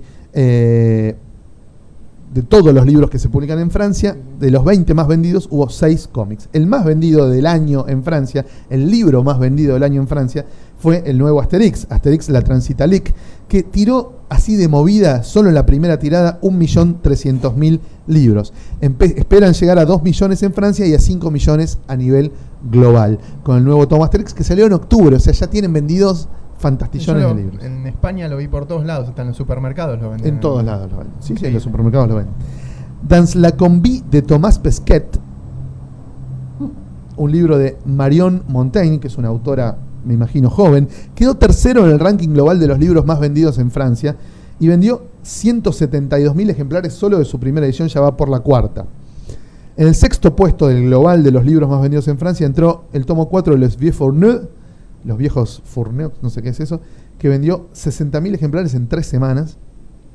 El séptimo puesto para el tomo 5 de una serie de fantasía, de espada y brujería que ya está muy consagrada en Francia, que se llama Les Carnets de Cerise. En el puesto número 14 entró Bug, que es el nuevo libro de Enki Bilal, que salió este año también. Y en el puesto 15, el tomo 4 de una serie también ya muy popular, que es Undertaker, escrita por Xavier Dorison y dibujada por Ralph Mayer. Eh, son los seis cómics que quedaron entre los 20 más vendidos de toda la industria del libro en Francia. En Francia, según el diario Le Parisien, que nos estuvo tirando datos muy No, no, interesantes, claro. 8.400.000 franceses consumen historieta. Habitualmente, no como bizarreada. No como le voy a regalar una historieta a mi hijo que es medio subnormal y le gustan las cosas con dibujitos. No, no. 8.400.000 franceses consumen bande de cine, 20% más que hace 10 años. O sea, hace 10 años un 20% menos de gente leía historieta. Es un montón. Y hoy por hoy constituye el 14% del mercado de libros en Francia. Muy bien. Acá está- estaba justo viendo, viendo esta mañana mientras, mientras Andrés and- eh, hablaba, lo, lo estuve buscando, que es el, el ranking de los 15 libros más, más vendidos de bandé de cine y manga en Francia. No sé quién es de, de- de quién es la fuente, pero bueno, acá dice, por ejemplo, El segundo segundo salió el tomo 15 de Titeuf. claro, con 175.000 ej- ejemplares vendidos. Claro, mirá la diferencia con La, la diferencia con el entre, millón seiscientos mil de Asterix. Entre el tomo 37 de Asterix y los 175.000 del tomo 15 de Titef. Tercero está eh, un tomo de Tintín. En el país de los En el soviets. país de los soviets, que es con 168.600 ejemplares vendidos. Mira, acá aparece el de Vieux Fourneux, Largo Winch, que sí. ya lo nombramos, en la combi más. de Tomás Pesquet. Sí, Y solamente nueve libros pasaron los 100.000 ejemplares vendidos. ¿eh? exacto. Sí, es sí, bastante poco. Así que, pero la verdad que es notable la diferencia entre el millón seiscientos mil de Asterix y, Y el y que va y segundo. segundo Titef, que son 175.000. Es brutal. Y Titeuf es un Eh, título súper Y es un título súper super hitero, claro, sí, sí, tal cual. Le decíamos entonces que en Francia la historieta es el 14% del mercado total de los libros. En Argentina es menos del 1%. Eh, Va tercero, digamos, atrás de la literatura en general y de la literatura juvenil, que obviamente en estos últimos años se volvió gitazo a partir de lo que fue Harry Potter y demás. Eh, en Italia, en el top 20 de los libros más vendidos hay solamente dos cómics. En el puesto número 15 recién aparece el primero, que es el tomo 1 de Dragon Ball Super. Fue el cómic más vendido en Italia en el 2017. Y en el puesto número 16, una novela gráfica que, llame- que se llama Maserie Prime, como materia prima, pero en italiano, de un autor que se llama Cero Calcarse, Cero Calcare, perdón, Cero Calcare, editado por Bao Publishing, que es una editorial chica de, de Italia. Y después en el top 10 de los cómics más vendidos es todo manga, todo manga. Dragon Ball Super, One Punch Man y My Hero Academia monopolizan ese ranking. Y hay dos obras de Cero Calcare, que son la que nombramos recién, más serie prime, y otra que se llama Kobane Calling. ¿Sabemos quién es este Eso, Cero Cálcare? eso iba a preguntar porque no lo conozco. Es un autor que en Argentina no es conocido, claramente, pero que en Italia la está rompiendo. Vamos a buscar Vamos a obras de Cero Calcare. Obras de Cero Cálcare. Y hay sí. que ver cuánto falta para que se empiecen a publicar en Francia o en España, digamos, también las obras de Cero Sí, Calcare. no, seguro, Porque sí, un sí. autor italiano taquillero rápidamente encuentra editores en el resto de, de Europa. En este momento lo subrayo porque metió un libro entre los 20 más vendidos de todos los libros de Italia y dos entre los cómics más vendidos de toda Italia, donde obviamente el manga es el, eh, la hegemonía, ¿no? Claramente. Eh, bueno, ¿con qué quieren que sigamos? Tengo autores nuevos, Eh, tengo eventos. ¿Qué nos falta? Podemos pasar al Vamos cine con- si quieren. claro, podemos ahí al hay de cine. Pasemos al cine, sí, sí. sí. Sí, este año fue. Vieron con de todo en el nos cine tiraron este ¿Cómo nos año. vieron este año? Por y, Dios. y el año que viene te cuento lo que Qué viene. manera de ir al cine. Este año es donde se empezó a dar la, el atoramiento violento de películas basadas en cómic norteamericano, de Marvel sobre todo, que empezó a meter a más títulos por año todavía, venía con dos, Sí. a partir del acuerdo con Spider-Man. Atoramiento violento tres. parece una banda punk. ¿no? Muy Ojo, bueno. registralo, registralo porque aparece en cualquier momento. Este año tuvimos cuatro pelis de Marvel, ¿no? Cuatro pelis de Marvel. Arrancamos con eh, una gran película. Una gran película. Hay una tapada que la recomendamos fuertemente en el, en el resumen del 2016 que se venía este año, que es Lego Batman, Ah. Sí. la película. Un peliculón. Si no la vieron, véanla. Entendieron también el personaje de Batman en esa película. Fue Es polémica acá, ¿eh? cuando la comentamos acá. No había escuché cómo voces, la a- comentaron. voces a favor y voces en contra. Yo la banco fuertísimamente, la banco mucho. Yo, a mí igualmente me, me parece más película de Batman el Lego Movie que Batman, pero está No. bien, estuvo bien. No. Eh, eh, digamos, no estuvo, no fue tan novedosa como el Lego Movie o la gran aventura Lego como le pusieron acá, pero estuvo muy bien. Los chicos se divierten, se ríen mucho. Y, Tuvo- lo- y los grandes también la disfrutamos. Tuvo 400.000 espectadores en Argentina, bastante, Más que la Liga de la Justicia. bastante número. Está ahí. Eh, y recaudó 300 millones de dólares. O sea que le fue bien. Fue un, un, un hitazo. Veremos una Batman Lego 2. Eh, seguramente. Sí, sí, sí, Sí, sí. Que ya habían dicho que la, la iba a hacer. No sé, el mismo el director de esa película estaba para dirigir Nightwing. Christian McKay es. Sí, estaba, la habían agarrado para dirigir Nightwing, pero estaba para hacer la segunda tranquilamente. Seguro. Después vino Logan en marzo. La despedida de Hugh Jackman. Hasta donde se supone la despedida de Hugh Jackman interpretando a Para Wolverine. mí la mejor película Para de era lo que iba a de decir, la, mejor Sí, película sí, del año sin de Película. Además es una película que se despega de toda la línea de Marvel muy claramente, digamos. Eh, este, sale- con sale una, del con una propuesta muy, muy diferente a- Sí, a, lo que propone y donde Fox demuestra que me parece que encontró una suerte de camino de decir, bueno, nosotros vamos a hacer otra cosa, digo, ya lo habían demostrado con, Con Deadpool, Deadpool. haciendo también Claro. otra cosa que no se parece un carajo a Logan, digo, pero bueno, no vamos a hacer películas de superhéroes Distintas. para distintas y para gente grande, básicamente, para, exacto, adultos. para otro público, sí, Para sí, otro sí. público, La vi tres Deadpool veces, también, Logan. Yo que no Ah, soy de bueno, ver mirá. más de una vez las películas, Mirá vos, no. Logan la vi tres veces. Ah, Un bueno. acontecimiento, mirá. Sí, un peliculón que fue un hitazo absoluto. Acá la vieron más de 800.000 personas y recaudó 600 millones de dólares en todo el mundo. Espectacular. Eh, le fue muy bien, muy bien. de- dirigida por Merecidamente. James Mangold, muy gran, reivindica- merecidamente. gran reivindicación de James Mangold que había hecho una segunda peli de Wolverine medio Que así todo estaba mejor que Sí, la que así, Sí, obviamente. al lado de la primera igual era... Brillaba en comparación a la primera, que era un aborto talidomíco, pero tampoco No era la película de. Wolverine que No, nosotros no, queríamos No terminaba de convencer. eh. Pero Logan, Lo que dicen ahora, hay muchos rumores en internet que como se compró Fox, Disney, quieren meter a Logan dentro de, los Vengadores. Pero ya están filmadas las dos películas, no sé cómo van a hacer. Capaz que un par de garrazos a, a Thanos ahí, viste, alguna estupidez. Pero quieren meterlo a hacer que aparezca. Que muera honrosamente peleando contra Thanos, estaría bueno. sí. Todo puede suceder. Todo puede suceder. Después vino el estreno polémico, me parece, que no es de no es cómic norteamericano, pero es la adaptación norteamericana de Ghost in the Shell, eh, dirigida por Rupert Sanders. En general bastante vapuleada. Acá no la fue a ver nadie. Tuvo menos de 90.000 espectadores en Argentina. Y en todo el mundo recaudó menos de 170 millones de dólares. Se la metieron que en el es el presupuesto que tuvo al- alrededor de 150 millones de haber sido más o menos. Se la metieron en el culo. Fue horriblemente mal. eh, están tratando de olvidar que existió esa película. Pero igual le hicieron peor, hubiera sido que recauden 30 millones. O sea, se recaudó 170, no, salieron 30 hechos. millones con No, peor hubiera sido que ahora. recauden, no sé, 8 mil millones, una cosa así, que le hubiera...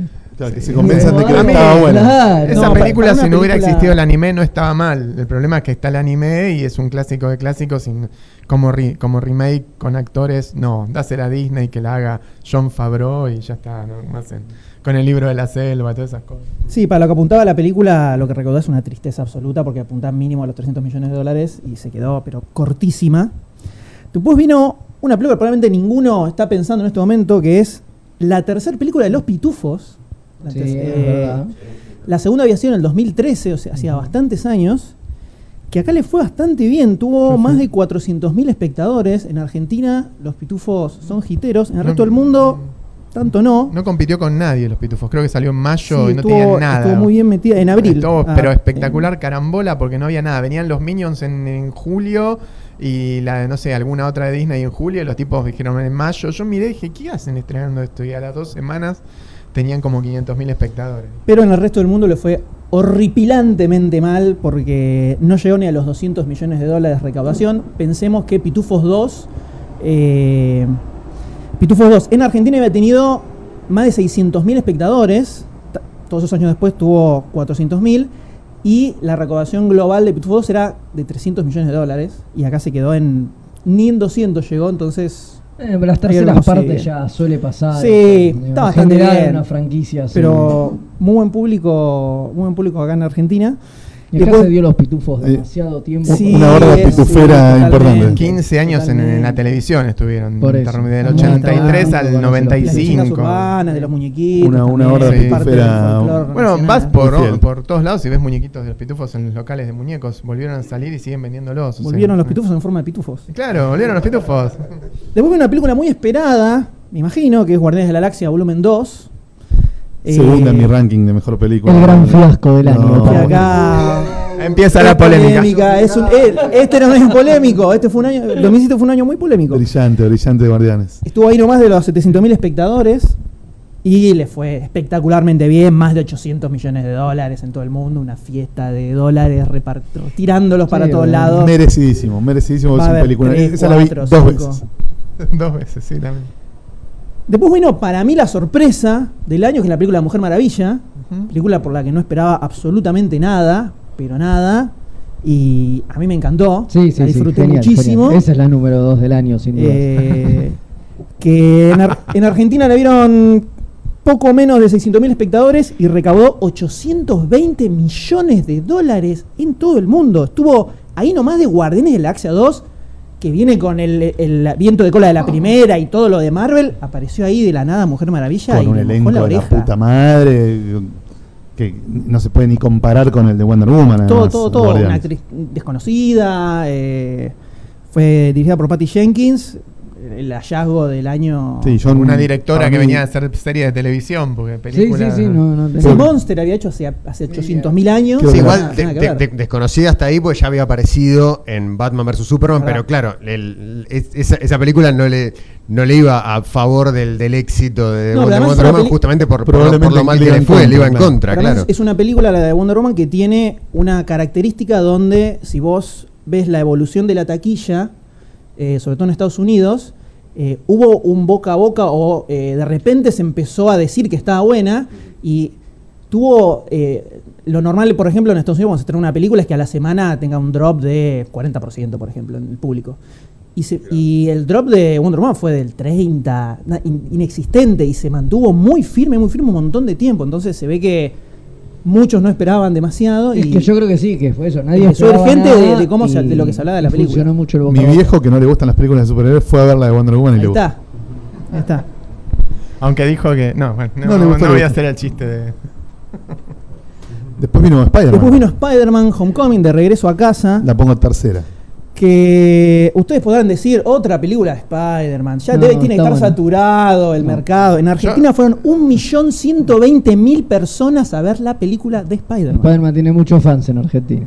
Merecido, merecido. Y porque está recaudó bueno. está 800, también 880 millones. Como ven, el, el, el target es 800 millones de dólares. Si estás abajo de eso es como que... Ya estás en la B. Mm, Yo lo que digo de esa película es muchas gracias por no hacer por tercera vez el origen en 15 años. ¿no? Es Excelente, muchas me la disfruté eso me parece que, Mm. que es uno de los principales hallazgos de, Y de eso la y que, ap- que aparece Robert Downey Jr. también le ayudó a superar Iron, los- Iron Man te levanta cualquier. Claro. Si en los pitufos aparecía Iron Man, te aseguro que tenías el triple, el triple de espectadores sido un seguro. éxito pero seguro. Después vino Valerian, ¿no? Valerian y la ciudad de los mil planetas, de- dirigida por Luc Besson, eh, que acá tuvo poco más de 100.000 espectadores y le fue muy mal en general en, en todo el Una mundo. crítica también dice. 220 porque millones de dólares. mucho. A mí me parece que llega un punto de la película, a la mitad, Sí, ponele empieza a derrapar. 45 minutos, que podés cortar media hora que no pasa nada y que la película dure una hora 40 y no hacía falta que dure dos horas 35. o sea, Bueno, pero eso le pasa al 80 por el 90% de las películas que se producen. Basta de hacer películas que duran dos no, horas no y pico. falta. Las películas tienen que ser cortas como la mía, así. Breves. como tu película, claro. Claro, sí, sí, sí, no sé qué Aclará, no, pensar, no. sé qué pensar. No, porque tenés 90 que aclarar. minutos más que suficiente. Sí, una película que tiene, tiene un despliegue visual espectacular. Visualmente Increíble. a mí me pareció increíble.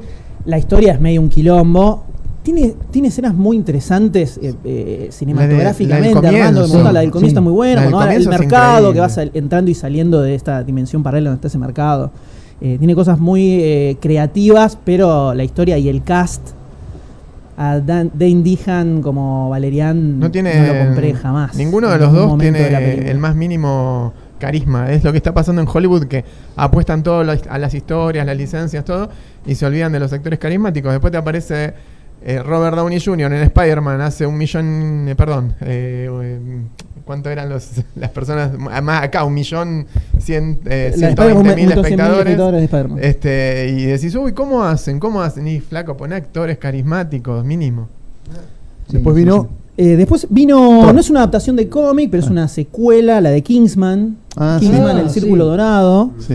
A falta ver los últimos 20 minutos. La, la venía primera, viendo, la, ve- la venía viendo en el avión, Y volviendo y me dormí y me quedaron pendientes los últimos 20 minutos. Tengo que ver el final de la película. Pero, a- pero es muy inferior a la primera, pero está bien. El problema es que repite muchos trucos Claro, de la primera. es la misma que- con diferente ropa. que tal cual, que pierde impacto por eso. La primera era muy buena y Sí, esta repite le- todo. le los agregan chistes. toda la parte yankee, que es, es lo mismo, pero del, del lado del lado de los, de los, de los Exacto, y es otra vez lo mismo. Sí, Y sí, uy, sí. Otra vez sopa. Pero está bien, es divertida. La primera fue una, fue una sorpresa total, Sí. porque una película que tuvo 100 millones de dólares de presupuesto recaudó 400 millones. Obviamente iba a salir la segunda y recaudó prácticamente lo mismo. O sea que es muy probable que tengamos una tercera en algún momento. Es muy probable. En Argentina la van a ver 87 mil espectadores. Ah, poco. medio flojísimo. flojo, medio flojo. La, la fecha tampoco le ayudó, porque era una fecha de Eh, grandes estrenos. no, en octubre. Sí, un mes pero medio raro. Un mes medio raro. En octubre se estrenó Thor también, ¿no? Sí, pero antes de Thor vino la película de Condorito. Es verdad. Otra. de la es que verdad. probablemente nadie pensó en ningún momento, No. pero se estrenó, pasó. eh, tuvo casi la misma cantidad de espectadores que Kingsman, tuvo 72.000 espectadores en Ah, Argentina. Bastante bien para hacer una película de Condorito, que hay un gap generacional de lectura de Condorito. Me imagino que Sí, claro. nadie de menos de 20 años debe haber. Leer Que ahora tenga 20 Condorito. de haber leído Condorito No, no. nomás. Él sigue saliendo con Dorito. Eh, Sigue saliendo. Qué grande. con- Y después sí, Thor Ragnarok, que también entró en el club de los 800 millones de dólares de recaudación, por supuesto. eh, tuvo casi un millón de espectadores en Argentina. Dirigida por Taika Waititi. eh, Rara, película rara, una, pero la un- bancamos. una onda y por el, por el director, el, el Gran director director. que hace comedias muy delirantes. Gran le, puso su, su onda y su tono a la película. Eh, es rara, a mí me divirtió mucho, me encantaría en algún momento de mi vida ver una película con un Thor un poco más Thor, digamos. Claro, a mí me molestó, no- me molestó en lo paso de comedia. En un momento es- dije, bueno, listo, ya ya es está. Thanos va a ser Jorge Corona y se acabó todo. y a la mierda, a la mierda todo. Me parece que para ese lado que está yendo Marvel ya me hinché las pelotas. No quiero más chistes. Quiero, espero todo, le tengo todas mis esperanzas puestas en Black Panther. Black Panther parece que va a ser una película seria, amarga, jodida y espero que no me defraude, si no saldré a putear abiertamente a Black Panther y el show del chiste. O sea, basta, me hinchó, la, me hinchó la pelota. Es Sí, es falta la- eso, Ruggeri al es final. la fórmula viene, del- remata Es y se va al carajo y se terminó la película. Es la No, fórmula basta. Guardianes de la Galaxia otra vez, la de Thor. Es la misma Por fórmula. eso, basta. Sí, ese ya es me el aburrió. cómico de Bueno, pero Guardianes si buscan un director de comedia es porque, porque Es quieren porque eso. quieren ir para ese lado, a ver, no me parece mal, digo, o sea, por eso digo, Thor me hinchó un poco menos las pelotas que, Igual parece- que Guardianes de la Galaxia porque iba como más preparado a que sea eso. Eh, igual me parece que es un abuso ya. Sí, Ah, igual parece que- tomaron nota porque la de Han Solo, la película de Han Solo, tenían los directores de Lego Movie. Mm. Lo sacaron y pusieron a Ron Howard, así que Eso como va a que ser, cambiaron. eso va a ser un desastre. Yo creo que Thor tiene un equilibrio bastante logrado entre la payasada y la epopeya. No, eh, sí, pero está mal balanceado. O sea, a ver, la premisa es: lo matan Odín. ¿Y Thor qué hace? Se va de putas con Hulk. Y está. Te, te, te, te, te, te, te, te, aparece Corona, la crack, cuentan chistes, qué sé yo. Y se olvidó que lo mataron Odín. Y de pronto para el final se acuerda otra vez. Es cualquiera eso, digo. Más- que parece es epopeya, demasiada- parece dema- epompeya, Claro, digo, me parece demasiado festiva la película. La presión, Fede, la presión. Para lo que. le va, a, para ex- lo que- le va a para lo que estallar la vena que tiene acá en el rostro No, en cualquier momento. Tiene nada más en el cuello también. Que está... Sí, sí, sí. Para lo que plantea. No, iba, a decir que Guardianes de la Galaxia tiene mucho más momentos dramáticos de lo que pensaba, pero tengo miedo de que Fede explote otra vez. Así que no lo digo, no acá, lo digo. dejémoslo acá y pasemos a, a Liga de la Justicia, Sí. que llegó en noviembre. Que acá lo fue casi un millón de espectadores. Tuvo más espectadores que Thor Ragnarok. Muy bien, muy merecido. eh, pero no tantos. Y en total recaudó 650 millones. Lejos. Es considerada Un fracaso. un- un- no un fracaso total, pero eh, el No- objetivo. no a la el altura obje- de las El expectativas. objetivo era arriba de los mil millones.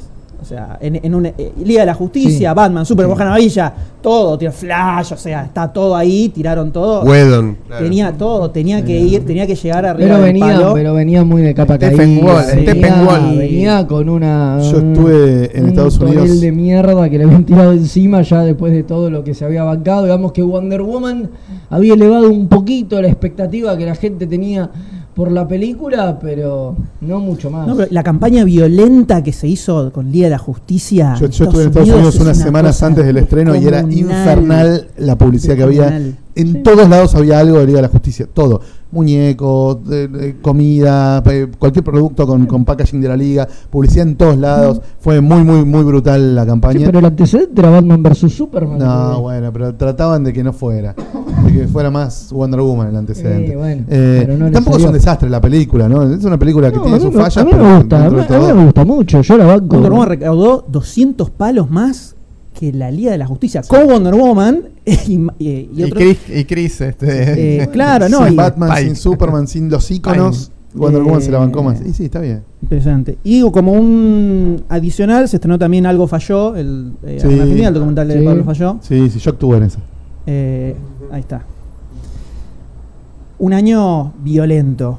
Y Muy después hubo, hubo muchas adaptaciones de manga a live action que acá no llegaron y son difíciles de encontrar, encontrar un torrent para bajártela y mirarla. Ah, igual ahora en marzo- Pero tuvimos, pero tuvimos la de Dead. Note. La de- esa estu- esa estuvo- Netflix. es verdad, estuvo la de, la de Dead Note en Netflix y tuvo un estreno muy chiquitito.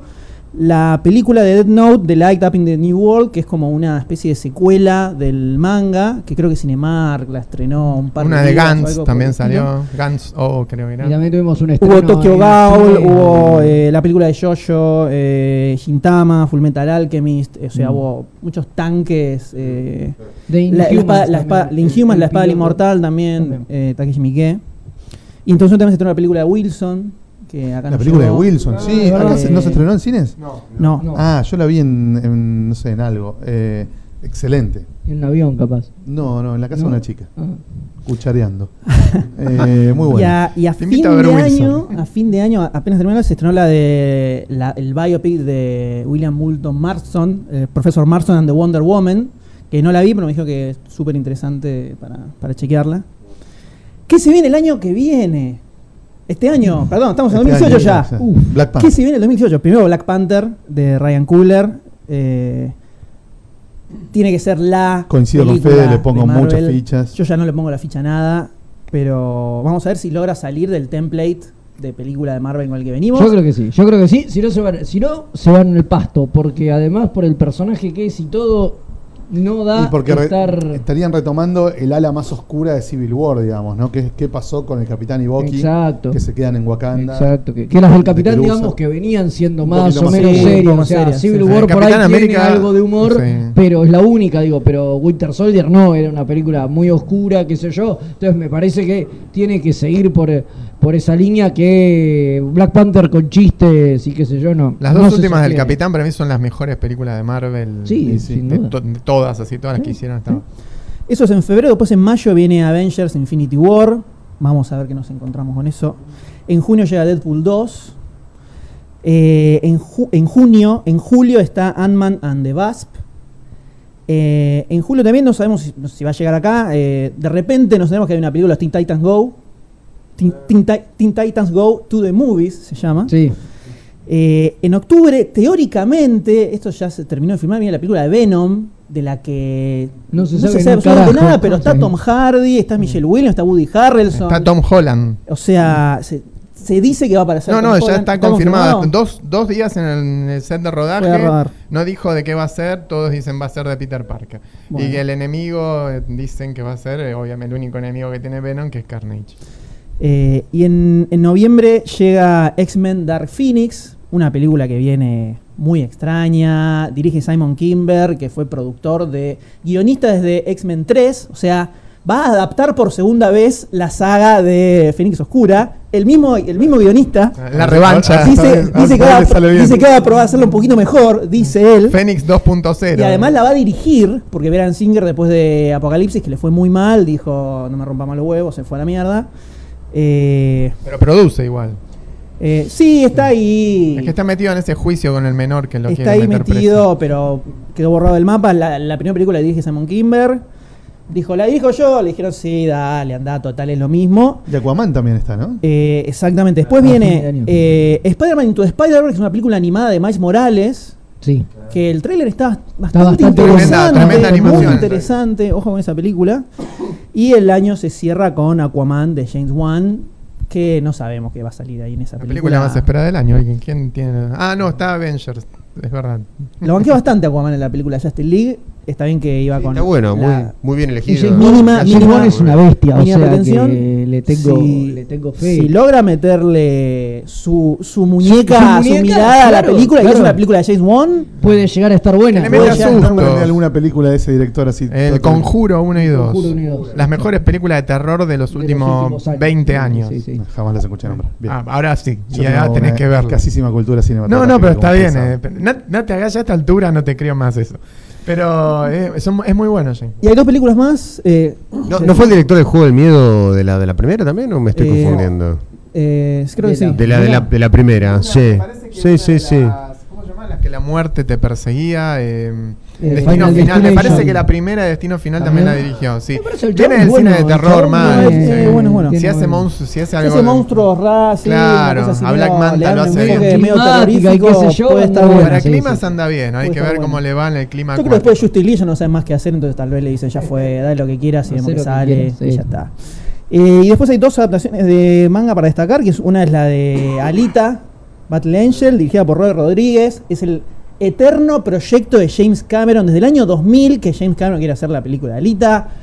Eh, derechos, todo, nunca la pudo hacer y ahora finalmente el guion es de James Cameron, la dije Robert Rodríguez. Ah, pero es, es ese mismo proyecto. es Sí, esa- ese ah. proyecto que fue mutando. Sí, sí, dando sí, hace años y que está, logró sí, sí. concretarlo finalmente. Pero no la dirige Cameron. No, la dirige Robert Rodríguez. se ve que- medio retirado. Sí, se ve que Cameron no, y querían hacerla barata, evidentemente. James Cameron no te la con menos de 200 palos, 300 palos no te hace una película. No, Robert además- Rodríguez te la saca, te la filma en aparte el patio de la casa y sale. Hace como Sale 10 andando. años que está haciendo las tres secuelas de Avatar esa. Creo que son cuatro secuelas ya de Avatar. Y, Y, se ahora. gastó toda la guita en eso, ¿no? Sí, no, no solamente eso, sino el prestigio también se lo gasta porque llega a ser mala la segunda y qué haces con las otras tres películas, te las no metes. le importa, Igual, no ahora todo eso es de Disney, así que.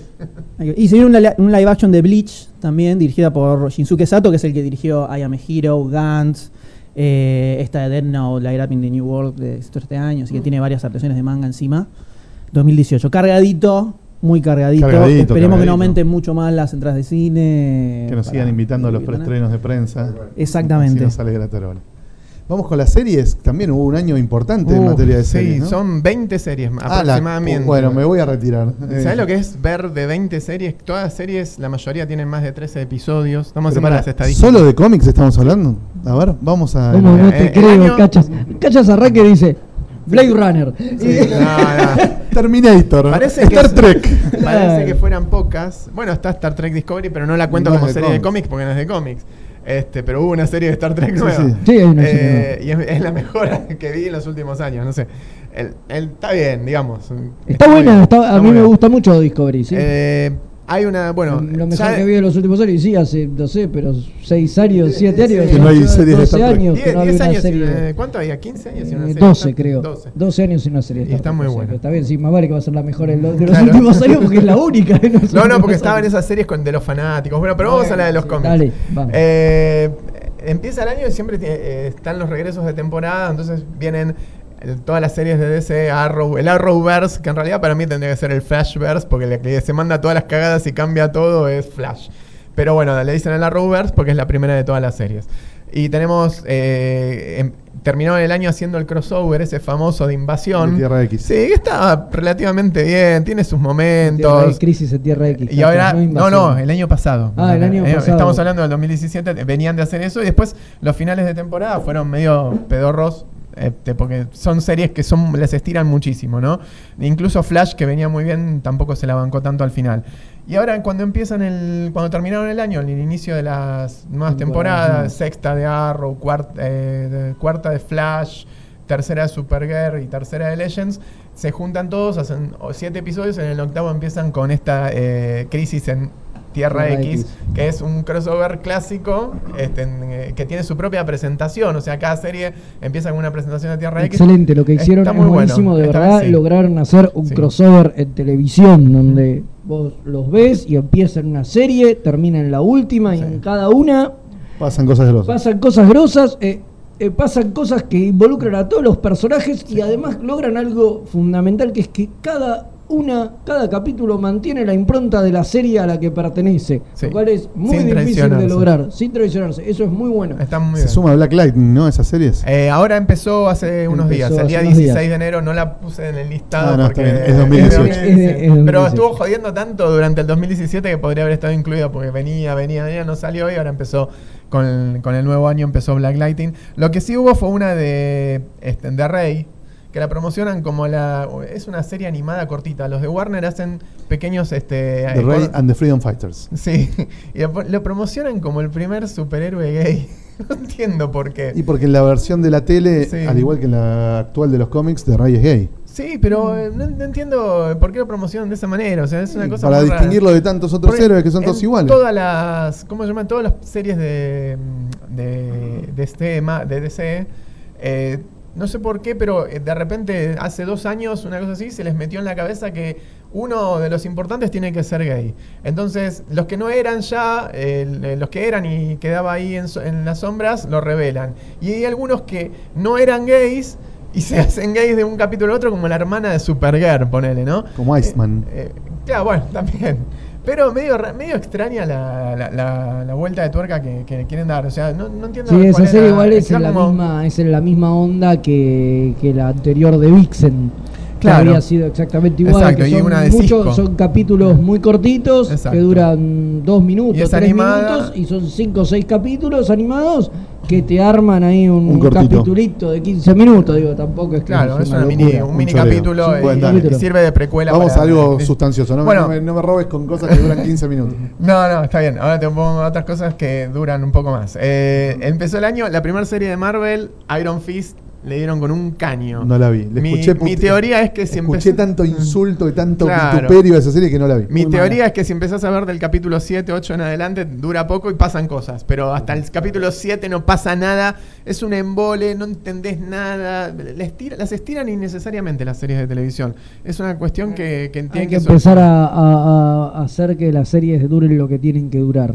Basta del formato preestablecido de 13 ca- 20. episodios, 8 episodios, 27 23 episodios para las que duran un año. Entiendo que es así porque las reglas de la tele son así. Sí, pero en Netflix- Pero en Netflix, que no tenés eso, que es una plataforma donde puede ser como se te cante el orto, no entiendo por Es qué. el digo, acuerdo ya- que firmaron, lo que los tipos ya rompieron es el límite de tiempo. Digo, el capítulo no duran todos lo mismo, digo, duran lo que tienen que durar, un Sí. poquito más, un Algunos poquito duran menos. 44, otros 50. Otros sí. 50, digo, por eso. Eso ya lo solucionaron, pero el tema de los 13 los está matando, digo, hay capítulos de relleno, digo, Sí. y es una Sí, cagada. había Cuando haces pasado un proyecto con- así concreto, tener capítulos de relleno. Había es- pasado con las otras dos series No sirve. anteriores, Jessica Jones y Luke Cage. que Totalmente. También capítulos- tenían- tenían La de capítulos Luke de Cage es muy llevadera, pero Jessica Jones, seis capítulos le, le sobran tranquilamente. Eh, después, al poco tiempo salió Defenders. No, más para fin de año salió Defenders. No. No, no, No, salió a mitad, mitad de de año. año. Ah, Salió no. en julio, agosto. Sí. ¿no? De Defenders vi el primer capítulo nada más. Y capaz veo los posteriores. Defenders, pero no- no me 8 terminó capítulos, más. termina como el culo. Eh, ¿No? No sé si vas a decir eso, pero. No, no, no iba a contar. Yo no suelo contar finales. No, yo no conté el final, solo dije termina como el culo, es una apreciación personal, de- el final es una mierda. Ah, ¿no? no, no, tiene muchas sorpresas esa serie, ¿no? Como por ejemplo los villanos no son lo que esperás, este, el, eh, bueno, los personajes tardan en, en entrar en, en- en Sí, química. pero tiene el problema de que va de más a menos. Sí. Arrancás muy cebado, está muy buena Y y, cuando como llega que el último capítulo, O sea, vos decís que ese primer capítulo que yo vi es lo mejor que voy a ver. Eh, No, no, me parece que por el medio se pone mejor. El 4, el 3, el 4, ahí es donde alcanza como Sí. el, lo máximo y después ya el quinto, sexto. Después te vas a llevar sorpresas como- y vas a decir, epa, ¿qué pasa acá? Sí, sí, Y después como que va bajando y decís, bueno, che, que esto se termina. No, no sé vez, si, ¿para dónde no sé si el guion de esa serie no lo reciclaron en cierta película de- del espacio de fin de año, porque pasa algo así también. También. Muy raro. Volvieron los agentes de Shield y nadie se dio cuenta. Después o sea, pasó una temporada de la serie y nadie advirtió, aunque estaba el Ghost Que Rider que lo, lo reciclaron, ya no es Nicolas Cage, es el otro Ghost Rider, el del auto. Y está bastante bien, ¿eh? me gustó. O sea, Agentes de Shield no podés pedirle muchas cosas porque. Estamos hablando de la temporada anterior, la de La Ghost 4, Rider. claro. Me acuerdo, sí. el, el- el personaje principal en teoría está muerto para todo el mundo y no puede salir a la luz del día. O sea, es una cosa, el- me estoy, estoy hablando de, de la gente Colson, ¿no? Coulson, sí. Eh, o el director Colson, lo, lo suben, lo bajan de rango, es un, un lío. Pero ya me parece que hay que renovar un poco ese elenco porque están muy estancados todos y como que ya se saben cómo van a actuar, todas esas cosas. Estaría bueno que, que vayan rotando más Todavía no, los protagonistas. no arranqué a ver la temporada nueva, que ya viene avanzada. la 5 pero sería. La quinta, sí. Ah, mira, yo no, no, sé, no me había dado cuenta que habían empezado ya con la Y quinta. sí, empezó. Claro, no, que yo la estoy en viendo. noviembre. Claro, la estoy viendo en Netflix y voy por la 4. Ah. No, no la puedo terminar todavía. Eh, también, bueno, a fin de año, de- siempre hablando de Marvel, a fin de año llegaron muchísimas novedades, todas arriba, una arriba de la otra, pero eh, la que destacó fue Newmans, que tuvo una presentación. horror. Claro, como era que un llanto. un llanto fue realmente Lágrima. lo que debe haber hecho el, el productor. Yo hice una nota que fue muy graciosa porque la verdad es que no le tenía ni medio de fe. Y antes de que se estrene, el director salió diciendo: Sí, sí, fue rápida y barata, pero así, ¿eh? No es una, una cosa que le inventé yo. El tipo dijo así y los tipos lo resaltaron con negrita y Sí, con. Se la cancelaron antes de que se emitiera Sí. el primer capítulo. No, no, una Una- cosa. eh, una- eh, primero que era una película pautada para este año, Los Inhumans. No sé qué necesidad tenían de hacerla en serie, quizá para cumplir con, con, eh, sus, propios met- sus propias metas televisivas, qué sé yo. La cuestión es que si el capítulo está dirigido por un director de bajísimo presupuesto, que su mejor logro era hacer un remake de, eh, ¿cómo era? Carrera, año 2000, Carrera Mortal. La verdad que no, no van por el buen camino, pero bueno. A mí me gustó estéticamente, digo, parecían los de los cómics. A ese nivel estaba re bien, digo, a veces da bronca, ¿no? Porque a- una vez que le pegan y No, no, hacen. Para el primer capítulo no le cortan el pelo a Medusa. Sí. Sí, Entonces ya no parece malo los Bueno.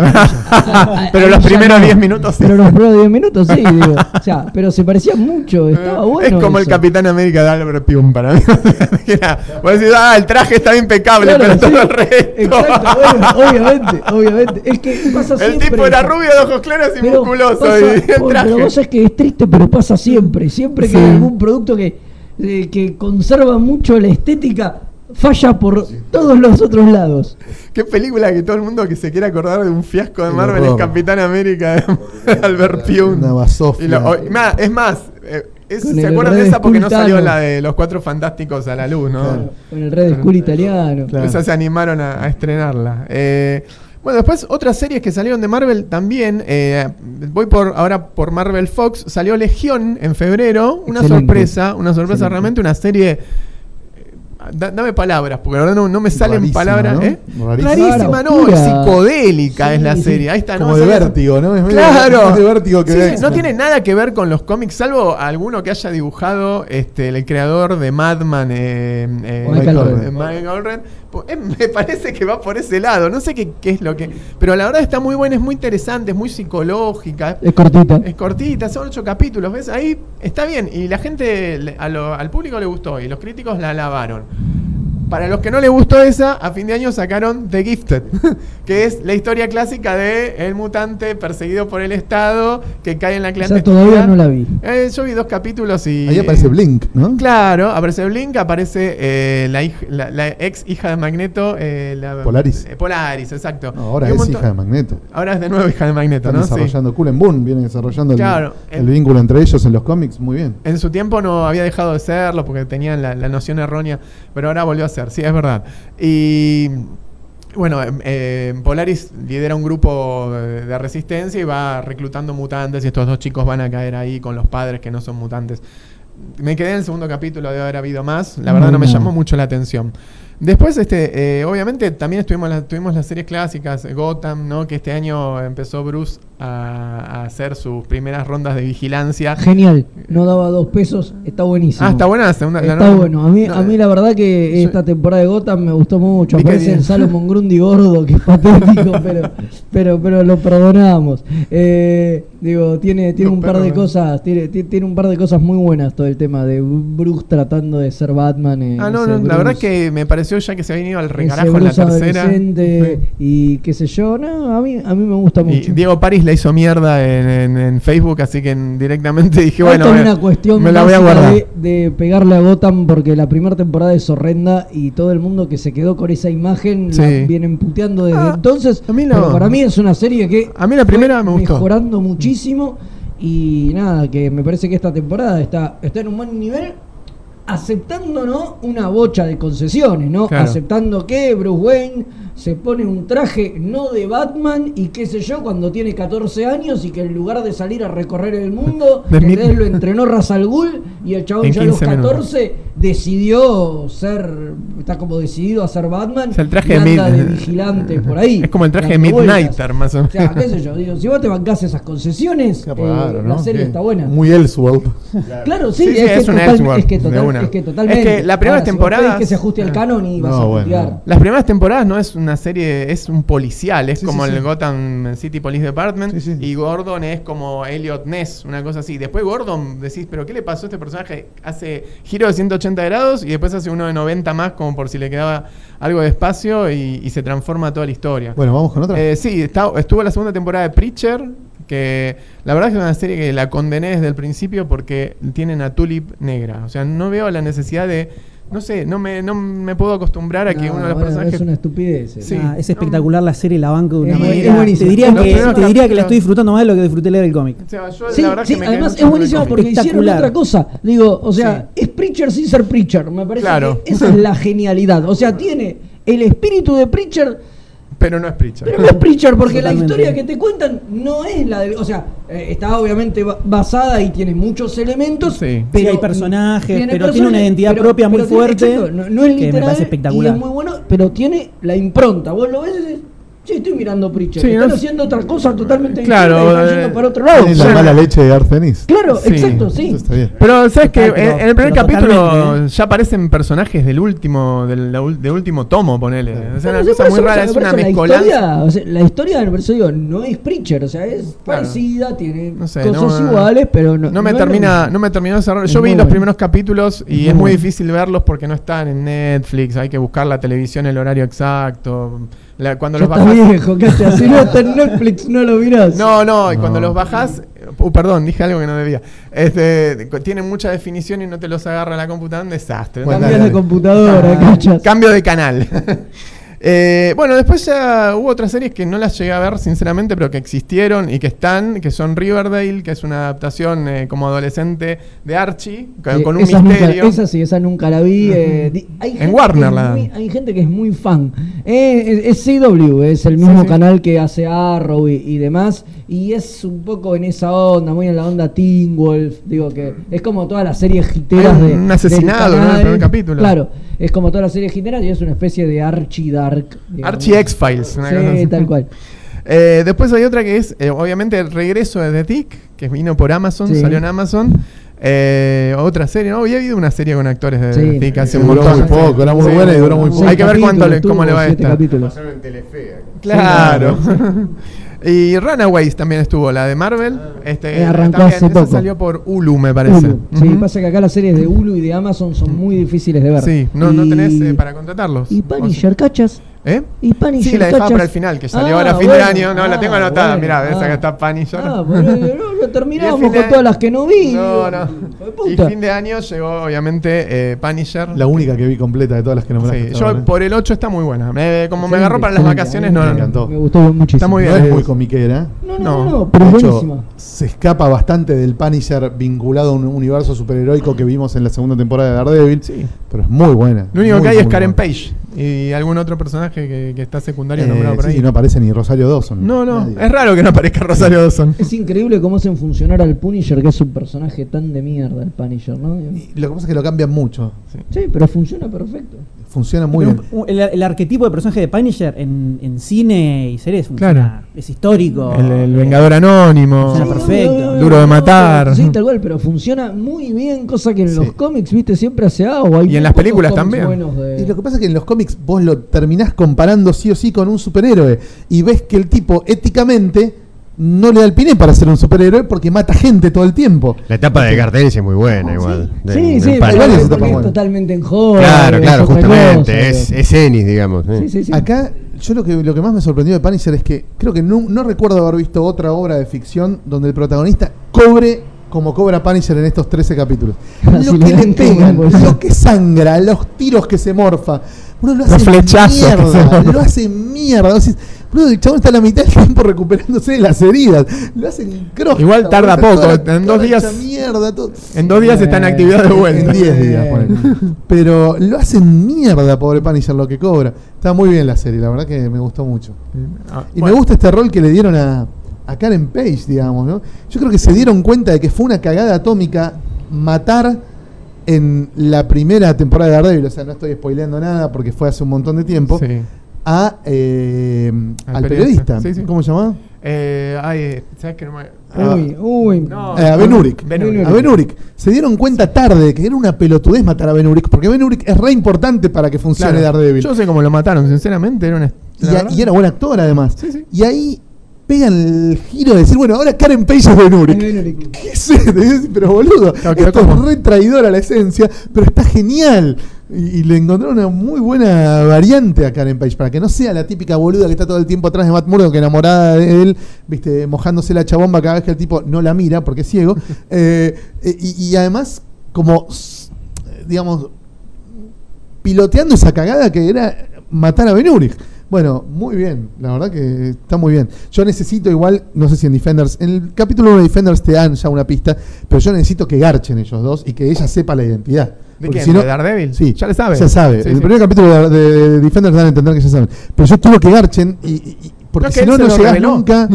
Porque si no, no llegas nunca a Born Again, que es lo que más me interesa que, que hagan con Daredevil sí, en sí, la historia. El pronto. ya salió, así que en cualquier momento en la tercera es muy probable que Tiene sea que Born ser- Again. tiene que ser Born Además, Again. eh, ah, no quiero revelar nada, pero No, no, no voy a No revelar me cuentes nada. nada de lo que pasa en Defender No, no, no, no voy a revelar nada. No, ya me, cacha, acordé- me dejá olvidé de que no visto. Defender. Lo que sí, en los últimos días, esto me salgo del 2017, pero salió una, eh, una serie nueva basada en cómics que se llama The End of the Fucking World, que está en Netflix, que es de una historieta de Fantagraphics. eh, es- es- hoy me anoté el nombre del de Charles Foreman. Sí, Charles Foreman. Sea, es una Que- serie que la pusieron la semana pasada, creo. Claro, que sí, exactamente, que es muy poquito, divertida. Una serie británica. Sí, cada capítulo 18 minutos, son 8 capítulos y termina ahí. Y dicen ahora que por el, digamos, por el éxito que tuvo, rotundo, van a, quieren hacer la segunda temporada. Es divertidísimo. Pero se ¿eh? podría lanzar como película además, como Sí. largometraje de cine. Es que el- 18 capítulos, eh, perdón, 8 capítulos de 18 minutos. Sí, sí. Es una gran Una película. hora Hoy hay una moda de ver series, entonces garpa más el formato de serie, entonces te inventan esa serie de mentira, como la serie de The Rey, que te hacen cinco capítulos de tres minutos, digo, tranquilamente podría ser un corto, corto. animado de 15. Pero no, digo, garpa la serie, la gente quiere ver series, entonces con el chamullo de que es una serie, los Claro, haces ver di- dividirlo en capítulos, lo poner un gancho, claro, y ya un está. momento de tensión y ya Ah, está. tal cual, tal cual, me parece. Bueno, notable el repaso por las series. Eh, ¿Qué tenemos, cachas, en materia de dibujos animados? Mira, dibujos animados no hubo mucho nuevo. De las series clásicas estuvo eh, Teen Titans, creo que hubo una nueva temporada, ¿no? Sí. Teen Titans Go se llama ahora. Que, eh, me creí que me había confundido con lo de la película, pero parece que van a hacer una película también. Y Justice League. Eh, Justice League Action. a Justice League Action, exactamente. Y después todos los dibujos clásicos de, ¿cómo es? De, de Marvel que sacan en los fines de semana, los sábados a la mañana, domingos a la mañana en Disney, que son, la verdad es que teniendo en cuenta la serie esa bárbara que habían hecho de los Avengers, todo lo que hagan después no me importa nada porque esos 50 capítulos fueron gloriosos. Este, y, y ¿cómo es la de Star Wars Rebels? Que también sigue adelante. la- son cosas que no veo, pero que sé que están y que son más o menos los representantes de, de los cómics. Vale en la tele. pena destacar que Netflix, que mucha gente lo tiene y qué Ah, sé yo, sí. pusieron Young Justice Sí. las dos Las temporadas, dos temporadas. porque ahora Netflix aparentemente va a producir una tercera. Sí. Eh, entonces están disponibles, eso es, creo que es serie animada es lo mejor que se hizo en los últimos años. Digo, me parece es que muy Sí, respetable. después de esa serie de Avengers que decía Cacha, yo creo que la mejor. que por eso, después de la de. Avengers eh, es Young Justice y nada, ahora está en Netflix para ver que era una serie más o menos complicada de conseguir, así que nada. Ah, Yo me había notado algunas, pero la verdad no son de cómics, pero el- el Netflix empezó a... No, son animadas, de Castlevania, Death Note, empezaron a traer muchos animes Sí. clásicos este año para ver. Estuvo por Corroso un tiempo. Devilman Cry, Devilman de Cry, también, exactamente. Una serie nueva, está Eh, comprando como muchas licencias sí, y las y está están- produciendo están Netflix, produciendo, eh, claro. series animadas bastante copadas, Voltron también. Exactamente. Eh, hay un montón, Voltron igual ya va como por la tercera temporada, Sí. me parece, hace, unos, hace un par de años que está. Eh, pero sí, están produciendo, tienen mucha producción propia, sobre todo desde que eh, muchas de las cadenas grandes se están yendo a sus propias plataformas, Claro. los tipos van perdiendo productos y tienen que inventar eh, productos nuevos para no Sí. quedarse sin, Y- sin material y están recurrieron, comprando, claro. sí, están comprando mucha, Mucho anime. mucho anime Que aparte es rating y seguro. Bueno, nuevas. compraron el Millard World, ¿no? Claro, Claro, el Miller World. World. ese acuerdo multimillonario con, con el maestro Mark Miller que el Miller World. se dedicó, que dijo que con esa guita va a comprar casas para hacer escuelas y, y- y viviendas en su pueblo, allá en Escocia. Muy lindo, Muy, lindo gesto. Bueno, terminamos entonces este repaso por el mundo audiovisual vinculado al cómic. Nos queda eventos y nos queda autores nuevos. ¿Quién les gusta primero? Vamos.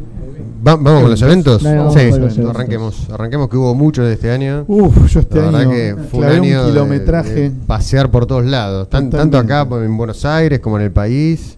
Este, Sí, hubo, hubo bueno, muchísimo. Yo como sí, siempre, como ya es mi costumbre, ¿Y me vos? clavé tres eventos en el exterior. Claro, claro, claro. Eh, bueno, yo creo que arrancamos con la noche de los dibujantes allá En por febrero. febrero, sí, en sí, el sí. Conex, mucho mejor organizado que el del 2016. Bueno, sí, sí.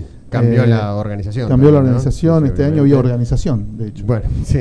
Yo Eh, no fui al primero, pero sí. me- Estuvo bastante bien, a pesar del clima que... En otro, en, en- en otro lugar, aparte fue en el, En el Conex. Muchísima bien. gente, me sorprendió Muchísima, muchísimo la convocatoria. Sí. Fue, fue Sí, muy- no, como que salió totalmente de- del gueto, digamos, y Claro, claro, sí, sí, sí, sí. repercutió Sí, a sí, un sí. nivel que explotó, estaba También acá en Buenos Aires se afianzó la Sismi Comics con dos ediciones. Dos ediciones, Una sí, en febrero y una en septiembre, creo que fueron. Sí. Eh, Más o menos por ahí. muy interesante sí. la propuesta de Sismi Comics, un evento chico, curado, prolijo, con mucho espacio para lo nacional, eh, sin descuidar el entretenimiento ni lo Sí, comercial, pero muy- una onda parecida a dibujados, digamos, más, más o menos, ¿no? me ¿Vos parece que no. No, no. ¿Por qué? ¿En no. qué lo ves diferente? Y que no es nada más feria, dibujados es 90% feria. Bueno. Eh, Comics tiene, me parece, mucho más También, actividad. tiene, también tiene actividades Sí. dibujados, digo, Eh, tiene, tiene charlas. Y, tiene dibujados me parece como que está muy apuntado al. Que está más apuntado a la feria que Sismicomics, Sí, de dibujados. Sí, es ir a comprar bien. fanzines y publicaciones independientes. Sismi Comics me parece que vas a ver otras cosas también, ¿no? Está como más enfatizado el tema de las charlas, los shows, las masterclass. Es como que está un poquito más, me parece más, más cuidada la parte de, de entretenimiento o cultural, si querés. Eh, pero bueno, se hicieron dos ediciones este año de Sismi Comics y va a haber por lo menos una más este año seguro. Creo que ya hay fechas para mayo. Eh, después en marzo se hizo el Salón del Cómic de Tucumán por primera vez, un excelente evento que en general cuando un evento se hace por primera vez no descolla, sino que muestra que tiene un montón de aspectos donde mejorar. Bueno, el Salón del Cómic de Tucumán tiene muy pocos aspectos en los que mejorar. Se hizo en el Hotel Sheraton de, de- de la capital de San Miguel de Tucumán. Excelente Sí, evento. tuve muy buenos comentarios, sí, sí. Fue muy, muy placentero. Estuvo bueno. Eh, estuvo Lauri. Claro, sí, sí, de ahí me llegaron De ahí te los llegaron los comentarios. comentarios. Bien. Eh, después, otro evento que debutó, pero que lamentablemente no se va a volver a hacer, es Material en Córdoba. Ah. Eh, que estuvo coordinado por Damián Connell y otra gente. Eh, muy interesante evento con Kika Catena, un montón de dibujantes. Era un, un montón Córdoba de tiene un serio problema con los eventos. Sí, ¿no? hace rato, hace, hace Eh, años. Se sí, hacen sí. eventos y duran una edición, dos ediciones, después viene alguien más que toma la posta, pero hace mucho que no Bueno, este año se hizo el tercer Docta Comics. Ah, bueno, Ah, verdad, sí, pero para, para, para, un, para un lugar, para una, para una provincia con tantos autores y con una, con una tradición interesante en historieta, digo, podría tener un evento más afianzado como, el- como el Crack Bamboo en Rosario, por ejemplo, que hasta ahora no lo, no lo logró. bueno, y ese fin de lo- semana, el lo fin de semana que estamos grabando este podcast, se hizo la Córdoba Comic Con, que es un clon choto de la Argentina Comic Con, o sea, es un clon choto de un clon choto de una Comic Con yankee. Eh, No tenía ni idea, mira, Sí, de pero es un evento de cosplayers y doblajistas mexicanos, ¿no? O sea, no, no vayas esperando cómic, Claro. a pesar de que se llama cómic, lo cual constituye una falta de respeto. Bien. Eh, después tuvimos dos dibujados también, eh, perdón, tres dibujados. Tres dibujados, Tres dibujados creo. este Tres, año, tres. subió la apuesta de dibujados. Sí. En vez de concentrar todo en un dibujado grande, se atomizó todo en tres dibujados chicos. Eh, también, como siempre, en el Teatro Mandril, con muy buena onda, como decíamos recién, muy apuntado a lo que es la Feria de Publicaciones Independientes, Sí, con mucha presencia de los parece fanzines. Extenderse cada vez más, Con- o digamos, con- totalmente. Con, mucha, con, con muchísima convocatoria. Igual ya para este año anunciaron que van a ser dos. Sí. Ya de vuelta van Sí, a ser dos, dos. ediciones. sí. Eh, con el tema de que es complicado conseguir mesa porque hay que mandar un mail a tal hora y todo el mundo manda a la misma hora y hay solo 90 espacios y hay 200 monos que quieren estar. Una Y cosa me parece que, que- que se que la fue superada jugar por su propia que convocatoria. que crecer un poco más y me parece que no quieren, ¿no? Me parece Sí, que pasa- en el mandril encontraron el un lugar. hogar, un hogar, Un Sí, hogar, le donde está funciona y está la- todo bien, pero necesita. la famosa zona de confort. Yo creo que hoy por la convocatoria que tiene dibujados tanto a nivel expositores como a nivel público, tendría que tener un lugar mucho lugar más, más grande, sí. Sí, pasa que por lo menos por, por lo que yo he hablado con el Bruno, es como que buscar un lugar más grande ya, ya implica crecer como evento y tener una estructura que no, Que no tiene, reflejaría claro, el, sí, sí, espíritu el que ellos, que ellos obviamente. quieren mantener con el evento. Bien. Volvimos a Córdoba en mayo para el tercer Docta Comics. Eh, no estuvo tan impactante como el segundo. Yo el primero lamentablemente no pude ir porque me co- coincidió con otra cosa. Pero estuvo muy bien. Por suerte la cantidad de gente creció, a pesar de que no había por ahí una gran figura internacional como había sido David Rubin en el segundo, en el segundo evento. Estuvo bien el Docta. Eh, después tuvo Montevideo Comics, como siempre acá nomás, Ujú. en, en Uruguay, cruzando el charquito. Eh, con, como siempre, con la presencia de muchos Ya autores aceptando grosos. que es una provincia nuestra. Provincia argentina, en. La provincia oriental del Uruguay. Nada, son, es uno de los tres eventos del exterior a los que. Bueno, de los sí, que con mucha presencia argentina Sí, también. sí. ¿no? Mucha presencia. Este año estuvo José Muñoz, estuvo José Muñoz, estuvo Tute, claro, estuvo sí. Marcelo Frusín, eh, estuvo Charles Soule, el guionista norteamericano, Ah, sí. estuvo Javier de Isusi, eh, y estuvo un autor francés, si no me equivoco. ¿No estuvo Emil Bravo? Emilio Bravo, ahí está, con Ahí está. fuimos después a jugar al ping-pong. Buen jugador de ping-pong, Ah, mirá Bravo. Buen jugador de ping-pong. Eh, no mejor que yo, porque yo a esta altura. Ah, bueno. pero, por favor. Eh, y bueno, y por supuesto, un montón de autores eh, uruguayos muy No, grosos. claro, sí, sí. Estuvo Andrés Lozano también, que va Ah. casi todos los años. sí. Estuvo muy bien, la verdad que fue un muy lindo Montevideo Comics. Después hicieron las jornadas de historieta argentina en filosofía y letras. Ah, sí, sí, sí. Un día duró nada más, pero Sí. con charlas muy interesantes, Muy con un sector sí, de con- feria muy con sector lindo. de feria también. Sí, Muy salió, salió muy bien, la muy verdad bien, que- muy bien. Después estuve por primera vez en. Villa Viñetas, un evento que se hace en Villa Constitución. Estuvimos con Gustavo Sala, con Decur, eh, bueno, unos cuantos invitados, Marcos Vergara, Cristian Mallea, estuvo muy bien. Un evento chiquito, obviamente, porque Villa Constitución es una ciudad muy chica, eh, ahí en, casi en la frontera entre Buenos Aires y Santa Fe, cerquita Claro de Rosario y de San Nicolás. Cerca de San Nicolás, claro. sí, sí. Exacto. Eh, después me tocó viajar por primera vez a Vietma, a Comarca Fest, Sí. un evento muy mixto. Es la tercera, ¿no? Ya No me acuerdo, sí, sí, sí, creo sí, que sí, por ahí. Muy mixto, donde la historieta convive con doblajistas mexicanos, cosplayers, bandas que hacen covers de anime, cualquier bizarreada. Eh, el- el- en el sector de feria hay tres puestos que venden historieta, todos los demás venden pantuflas de Totoro, bufanda de, no sé, del muñequito de, de Sakura y, viste, y, prendedores de Death Note y cosas así, bueno. Pero para ser Vietma, para ser una ciudad le- alejada, donde no hay tanta población, una provincia con pocos eh, habitantes, es un evento grande que nuclea bien, mucha gente de la Patagonia, está hecha con muy buena onda eh, por un equipo de producción donde está nuestro amigo Fernando Baldó. Claro que sí. Eh, Oyente del podcast también. Oyente del podcast. sí, sí. Mariano Antonelli también, otro gran dibujante de, de Vietma. Después me tocó viajar a Chile. Yo habitualmente viajo a Chile para asistir a la. eh, chan, chan, de- Laguna. Laguna Cósmica del Laguna de Sur. Chascomús. eh, al FIC, a la- al Festival Sí. Internacional de Cómic, que voy todos los años. Este año no pude ir porque coincidió con Comicópolis, pero por suerte me, me invitaron a otro evento que se hizo por primera vez, que fue Recoleta Mítica, organizado Ah. por la editorial Mítica, que cumplía 10 años y quiso hacer un evento para festejarlo. Así que me di el gusto de estar unos días en, En Chile igual. Santiago de Chile, donde vamos todos los años a encontrarnos con los amigos chilenos, con los cabros y los, los, los chiquillos, los chiquillos chilenos. Le mandamos un abrazo grande de aquí del otro lado de la cordillera. Eh, No dijimos nada de los uruguayos, se van a poner celosos vos. Pero no Vos, sabemos ta, uru- ta. imitar uruguayos, alguna- vos. a- a- fuimos a visitar a los botijas. A los botijas, A claro. los botijas uruguayos. Eh, Nos cruzamos con los chiquilines, claro. Sí. claro. Comimos, comimos con Aprole, chivito. Claro, unos chivitos, un, un refuerzo. Un refuerzo, claro. nos, nos clavamos un refuerzo. Después, eh, en agosto se hizo la Pergamino Comic Con, que se hace hace ya varios años, que la organizan Romeo y Gabriel, dos amigos también lectores de la Comiqueando desde la época Sí, clásica. sí, sí. Eh, Este, Ahí estuvimos con también un montón de invitados, estaba Carlitos Baroselli, Hawk, eh, no sé, un montón. Fue fue muy divertida, muy divertida la Pergamino Comic Con. Fue una semana antes de Comicópolis, creo, ahí muy pegadito. Sí, creo que sí, sí, fue, fue muy cerca, sí. Sobre fines de, de No agosto. recuerdo que había sido así. Eh, ¿Quién más estaba? No me acuerdo, pero bueno, Marcos Vergara, nos divertimos mucho, fue muy lindo.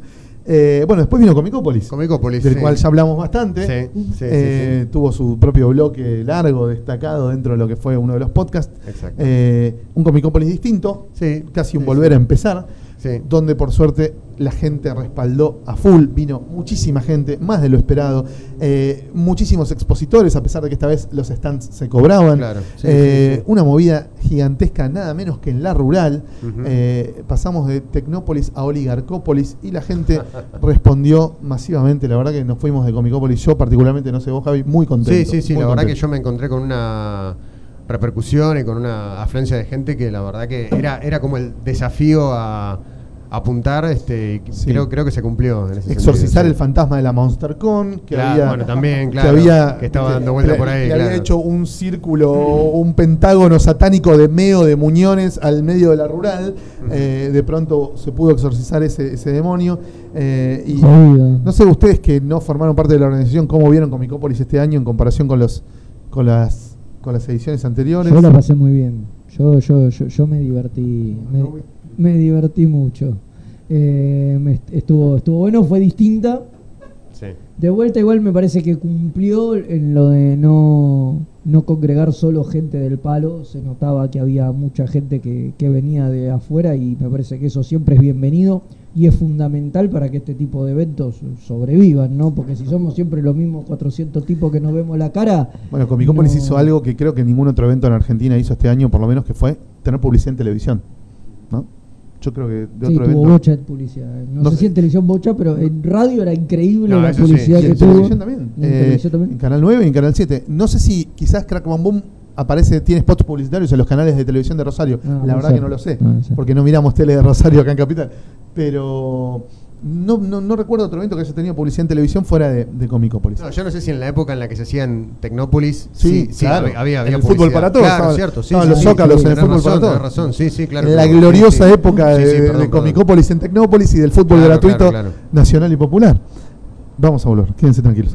Eh, después de ahí, terminado Comicópolis, me fui a la Tampa Bay Megacon, eh, que fue ese gran evento donde hicimos el crossover con, con el canal de Cava, Con Cava. con Orlando Comic. Fuimos con el Dr. Sachs, la pasamos muy bien. Un evento de la B, ¿no? Tampa Megacon es como un evento, entre comillas, digámoslo cariñosamente, de provincia, dentro de lo que es Estados Unidos, muy lejos de lo que es un San Diego, un Nueva York, o incluso la Orlando Comic Con, que se hace a 150 kilómetros de la Tampa Bay y que hoy ya creo que es la tercera convención más importante de Estados Unidos. Sí, la muy Orlando. probable. Bueno, Tampa es mucho más chico, pero estaba bien. La verdad que para lo que fuimos a nosotros, que es comprar barato, estuvo muy bien. Bien. Eh, al toque vino Crack Bam Boom, que yo no pude ir.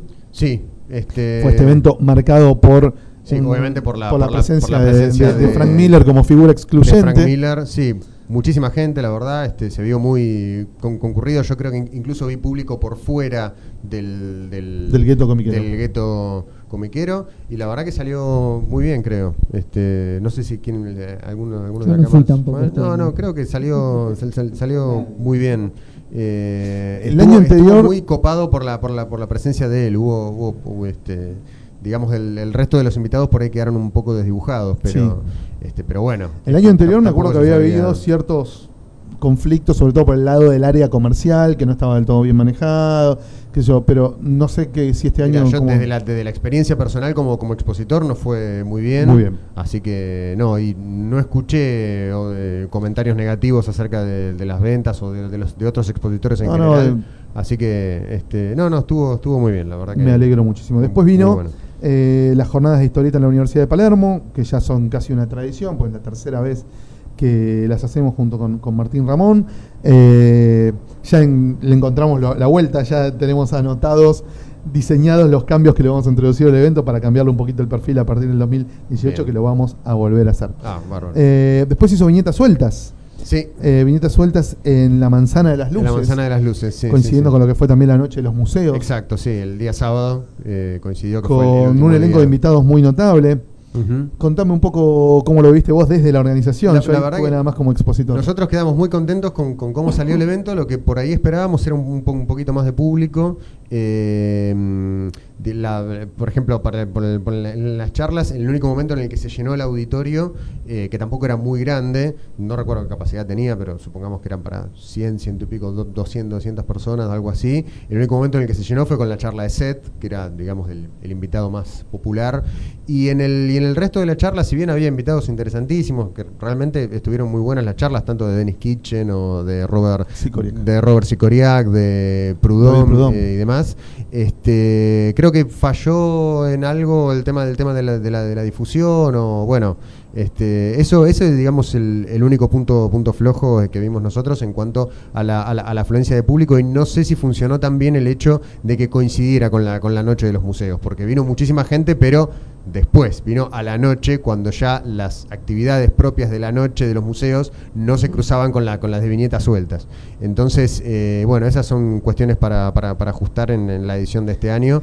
eh, ¿Qué pero- te parece que había que pero- hacer a nivel a nivel difusión que no se hizo? ¿Dónde faltó fuerza en radios, en sitios web, Eh, en Facebook? ¿Dónde, sí, dónde te parece que faltó? Tal vez me, me parece que fal- faltó difusión por el lado de, de cul- de cultura, digamos, este es un, un evento que está, este, Está producido por el eh, Ministerio de producido Cultura, por el claro. Ministerio de Cultura, me parece que faltó, y yo no sé cuánta difusión propia tiene la manzana de las luces como, como lugar, digamos, de- don- don- don- donde, se hacen, donde se hacen eventos culturales como para que pueda llegar a más público que no sea el habitual que, que lee historieta. con otros eventos, ¿no? Si no recuerdo Claro, eh, claro, este sábado, el, el sábado, que fue el, el último día, porque fue jueves, viernes y sábado, el sábado coincidió con, con dibujados, sí, que se, que se hacía este sábado, sábado y domingo. Pasa que nosotros queríamos aprovechar el sábado para, para, la, para la noche de los museos, eh, con la aspiración de que viniera mucha gente para la noche de los museos y se quedara a ver que de hecho eh, funcionó la feria, funcionó hasta, hasta el cierre de la, de la noche de los museos.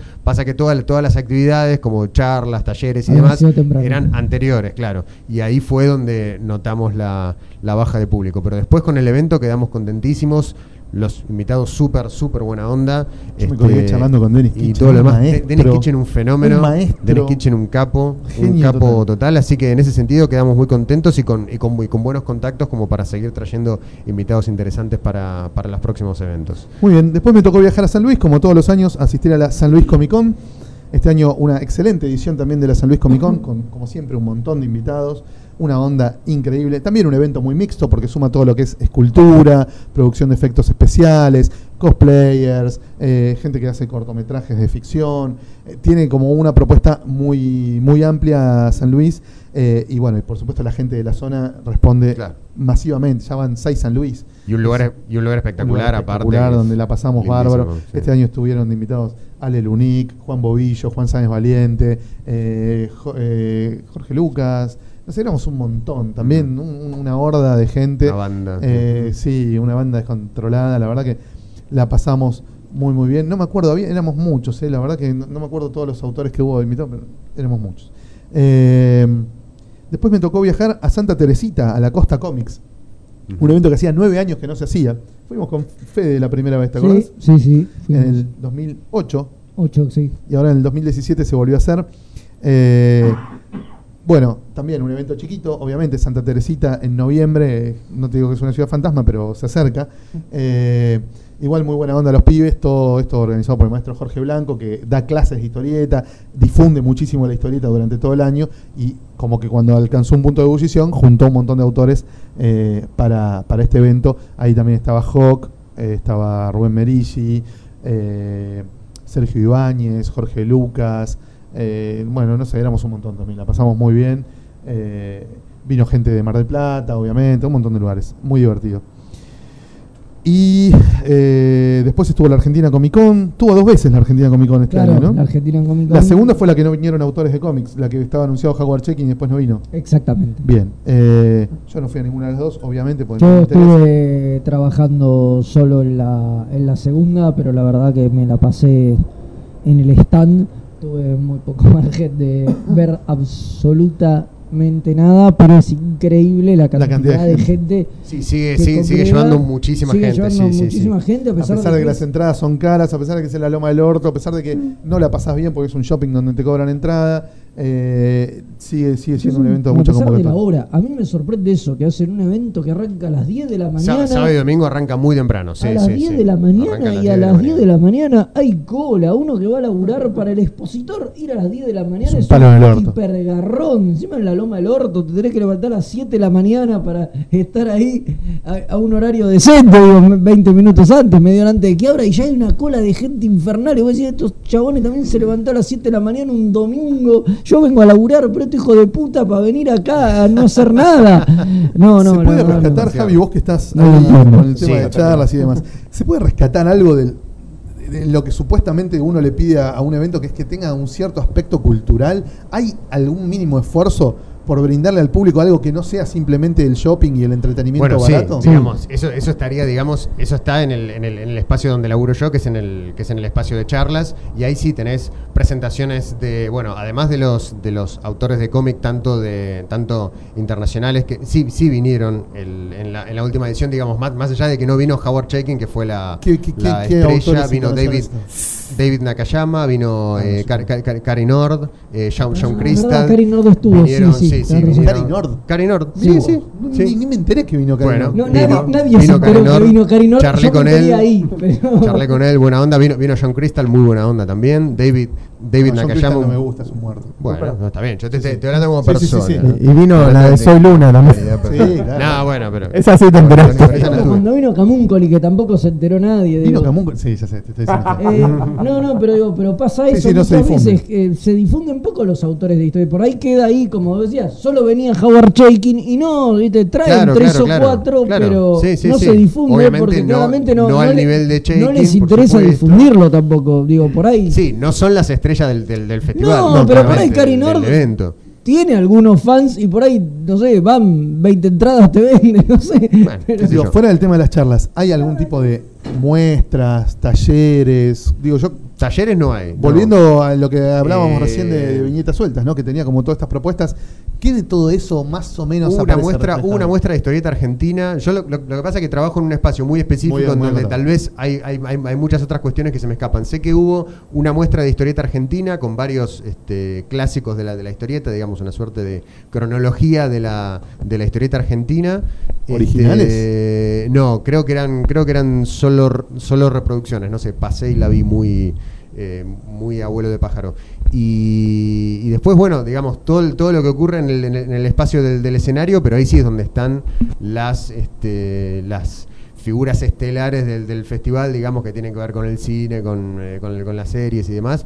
Eh, y creo que nada, nada más. Después todo el resto es la feria este, y, lo- y los, los, los- los stands de, la- de las productoras. El gran donde, problema donde que sí hay- tenés muchas actividades para hacer, pero es lo que propone cada estudio, cada Cada productora de, expositor, no sí. sé, sacate una foto en, en- en tal lado. Sacate una foto, no es hacer una actividad el cultural. juego de Hay- tal hay- hay cosa. muchas cosas para hacer, digo, ¿no? digo, como cosas Obviamente. para hacer. Como Sí. entretenimiento, sí, está Sí, bien. sí, sí. entretenimiento. Eh, digo, creo que el problema fundamental, ¿no? Es que es tratar de imitar el, El modelo de San Diego. el modelo, el modelo yankee que, funciona. Yo ahora, bueno, al final que mi viaje no pudimos ir a la Paradise City Comic Con, que es una convención que se hace en Miami, pero más o menos el modelo era el mismo. Digo, lo que más se promocionaban eran a los tipos que venían de la tele y qué sé yo, y el 80% de las actividades eran relacionado a eso, a pesar de que había un montón de autores de cómics y qué sé yo.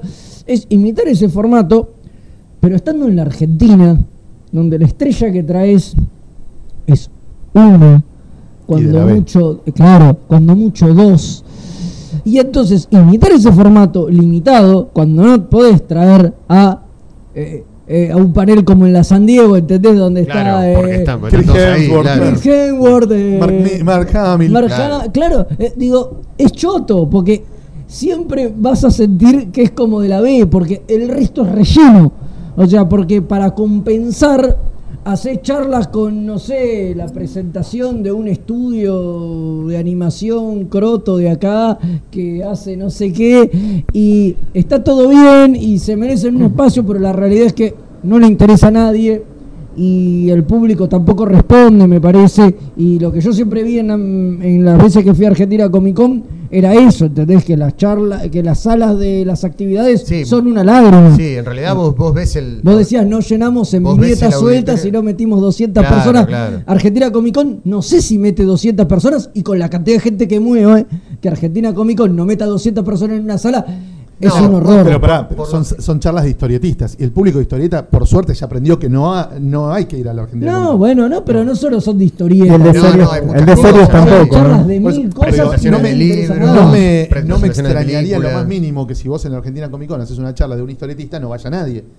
Porque el público de historieta, No, pero ¿a qué va? No, pero no el auditorio la- suele estar ba- bast- bastante concurrido, pero La de Peter David del año pasado. en general sí, sí, había, muy llena. Hab- hab- había mucha gente, pero pasa, pasa que también cuando tenés un evento que explota, explota de gente, es como que cual, cualquier espacio Claro, se se, llena. se llena. No sabes cuántos están porque encontraron una silla para sentarte y cuántos realmente fueron porque les interesa la charla. Pero de todo ese público, si podés enga- en- enganchar a alguien que de pronto se interesa por lo que está diciendo el, el historietista o el panelista de turno, está, Está bueno. está bueno también. Volvamos a eventos de historieta. Sí. Eh, dejé afuera alguno en la larga lista. Yo te iba Vamos a, las pibas a agregar- estuvo, ¿no? Exactamente, sí, te iba a Yo agregar no el, puedo ir. El- el Vamos las pibas que tiene que ver con lo que hablábamos al principio acerca de la El crecimiento de la participación femenina, de la rama femenina dentro, del mundo de la historieta. Se hizo el, el- el 9 de septiembre en un espacio que se llama Felisa, acá por Avenida Córdoba, acá por el, por el centro, con mucha concurrencia, lleno de gente. La verdad que muy, muy, muy interesante la, la- la propuesta y ya se está rumoreando que este año se van a hacer dos. Este, con lo cual, bueno, este crecimiento de las mujeres dentro del, del campo de la historieta sigue en ascenso. Estuvo el Festival Fanzine en el Estuvo Rojas el Festival también. Fanzine en el Rojas también, sí, sí, yo estuve, estuve un día, estuve un, un rato nomás, pero bien, bien de Yo estuve convocatoria. Un día también fui a ver el Eh, recital de, de Marina Fajés y a ah. visitar un poco ahí. Sí, sí, yo estuve en, estuve en un par de charlas, estuvo interesante también con, con buena, con buena Buena concurrencia. convocatoria, sí. sí, sí, sí. Y no. Bueno, está también ahora el espacio de viñetas sueltas, ¿no? Donde Ah, bueno, la sí, sí, de claro. viñetas Sí, sueltas, sí, donde sí. se están generando eventos chiquitos pero constantes todo el tiempo. Inauguramos con la, con la muestra de David Prudhomme. este, uno, uno de, los, de, los, de los invitados de Viñetas Sueltas y ahora se están, se están realizando varios, eh, Talleres, ¿no? talleres, claro, sí, sí, bueno, ya tenemos una, un, bo- un boceto de, de planificación para lo que vamos a hacer durante el 2018, que se cumplen 10 años de, de Viñetas, Viñetas Sueltas. Sueltas. El primero fue en el 2008. Por suerte se han abierto espacios. eh, vamos las pibas, antes no existía. La casa de viñetas sueltas. Exacto, El local sí, nuevo sí, de la revistería, donde están haciendo muchas También, charlas claro, y, sí, muestras. Se están haciendo presentaciones, sí. Hay, Sí, hay sí, como demás. por suerte una, una apertura de espacios, a pesar de que, bueno, lógicamente el consumo ha bajado un poco por el tema de, Bueno, de la situación económica. Claro, pero just- justamente donde mejor le sirve a la, a la, a la, a la- a la editorial es, Es en esa, es en esa venta mano a mano, tal Claro. cual. Ahí es donde se recupera mucho más que, que, en el, que en la circulación que puede tener un libro en librerías y tiendas de cómics. Así es. Bueno, Sí. nos queda por repasar el tema de autores nuevos, autores que cada uno de nosotros hemos descubierto eh, durante este 2017 o de los cuales nos hemos hecho fans en este 2017, a los que por ahí ya les habíamos leído alguna obrita promisoria, pero todavía no les poníamos tantas fichas. Eh, no sé quién quiere empezar, Mariano. Sí, Te yo escuchamos. tengo, haciendo memoria, estoy haciendo memoria, ¿no? No son autores que no conocía, sino que son de los que todavía no había leído nada Bien. y de los que probablemente tengo, Vale. tengo TPs hace años y pero hecho de leer en TPs que es llegar muy años tarde a todo y que se te acumulen a lo mejor colgás y quedan ahí. Eh, mi hallazgo del año por lo menos fue Tom King, que arranqué el año Bien. leyendo Mega Man y Yo después... me lo compré todavía no lo leí. Sheriff of Babylon, eh, Visión lo leí en primero de enero del 2018, el Batman de Tom King, leí dos TPs de Batman en la serie regular después de 700.000 años, me encantó el, el one shot de Con Batman Elmer con. Elmer Fudd, brillante, hermoso, eh, y me, me llamó la atención que leí muchas obras distintas, de tonos muy diferentes, y todas me parecieron geniales y me convertí en fan de Tom King absolutamente. Muy bien, un autor a seguir, sin Totalmente. duda. Y después tengo dos mangakas que eran como deudas pendientes de mil millones de años. Que uno es Inio Asano, que Muy leí bien. Solanin y tengo Sí. para leer Nishigahara Holograph. Arrancaste muy arriba, ¿eh? A la que arriba, sí, ya Sí, sé. sí. La tengo ahí pendiente. Y Taisho Matsumoto, que leí Monster. Muy bien. Ah, bueno, bien. Eh, fina. Yo me compré los tomos de ping pong de Taisho Matsumoto, lo Ah, voy a los leer. de SC. Sí, lo voy a leer eventualmente. Los conseguí muy baratos en Chile y dije, bueno, vamos. Dame todos los tomos de Taisho Matsumoto. Cachas. Dije, me estaban llamando en japonés. No, no. Bueno, no, es, eh, viste que yo no soy mucho de comprar cosas nuevas. ni No, de- pero capaz algo lees. qué Ah, sí, no, leer, leí un Jack montón. Nixon, te hiciste fan este año. Descubrí un Ah, pibe nuevo, Doug Moines, que la Moines, está rompiendo. uno, sí, un pibe que la está moviendo. Bueno, Un más pibe o menos. Mark Wolfman que promete mucho. No, en realidad. Perdón. Larga, larga. El aire acondicionado te hace desastres en la garganta. Claro, ahí está el muñeco gallardo. Eh, les decía, yo no soy mucho de comprar cosas nuevas realmente, o sea que siempre estén con material viejo, porque ya vengo atrasado desde el comienzo con esto. Sí, ya sabemos que sos retrasado. No, atrasado. Ya vengo retrasado desde mi fábrica. Claro. Dale. Atrasado. Bueno, y entonces lo que hago es, le- me- digamos, lo que compro habitualmente son los tomos estos que salen en los kioscos de revistas, que te conté la otra vez que estaba buscando Los de el de. Straczynski, claro, los de Salvat, los de Planeta, de Star Wars. Eh, más que nada para completar colecciones y esas cosas. Y eh, este año fue el año de Kirby en Salvat, así que estoy... Ah, bueno, un pibe nuevo, ¿eh? Claro.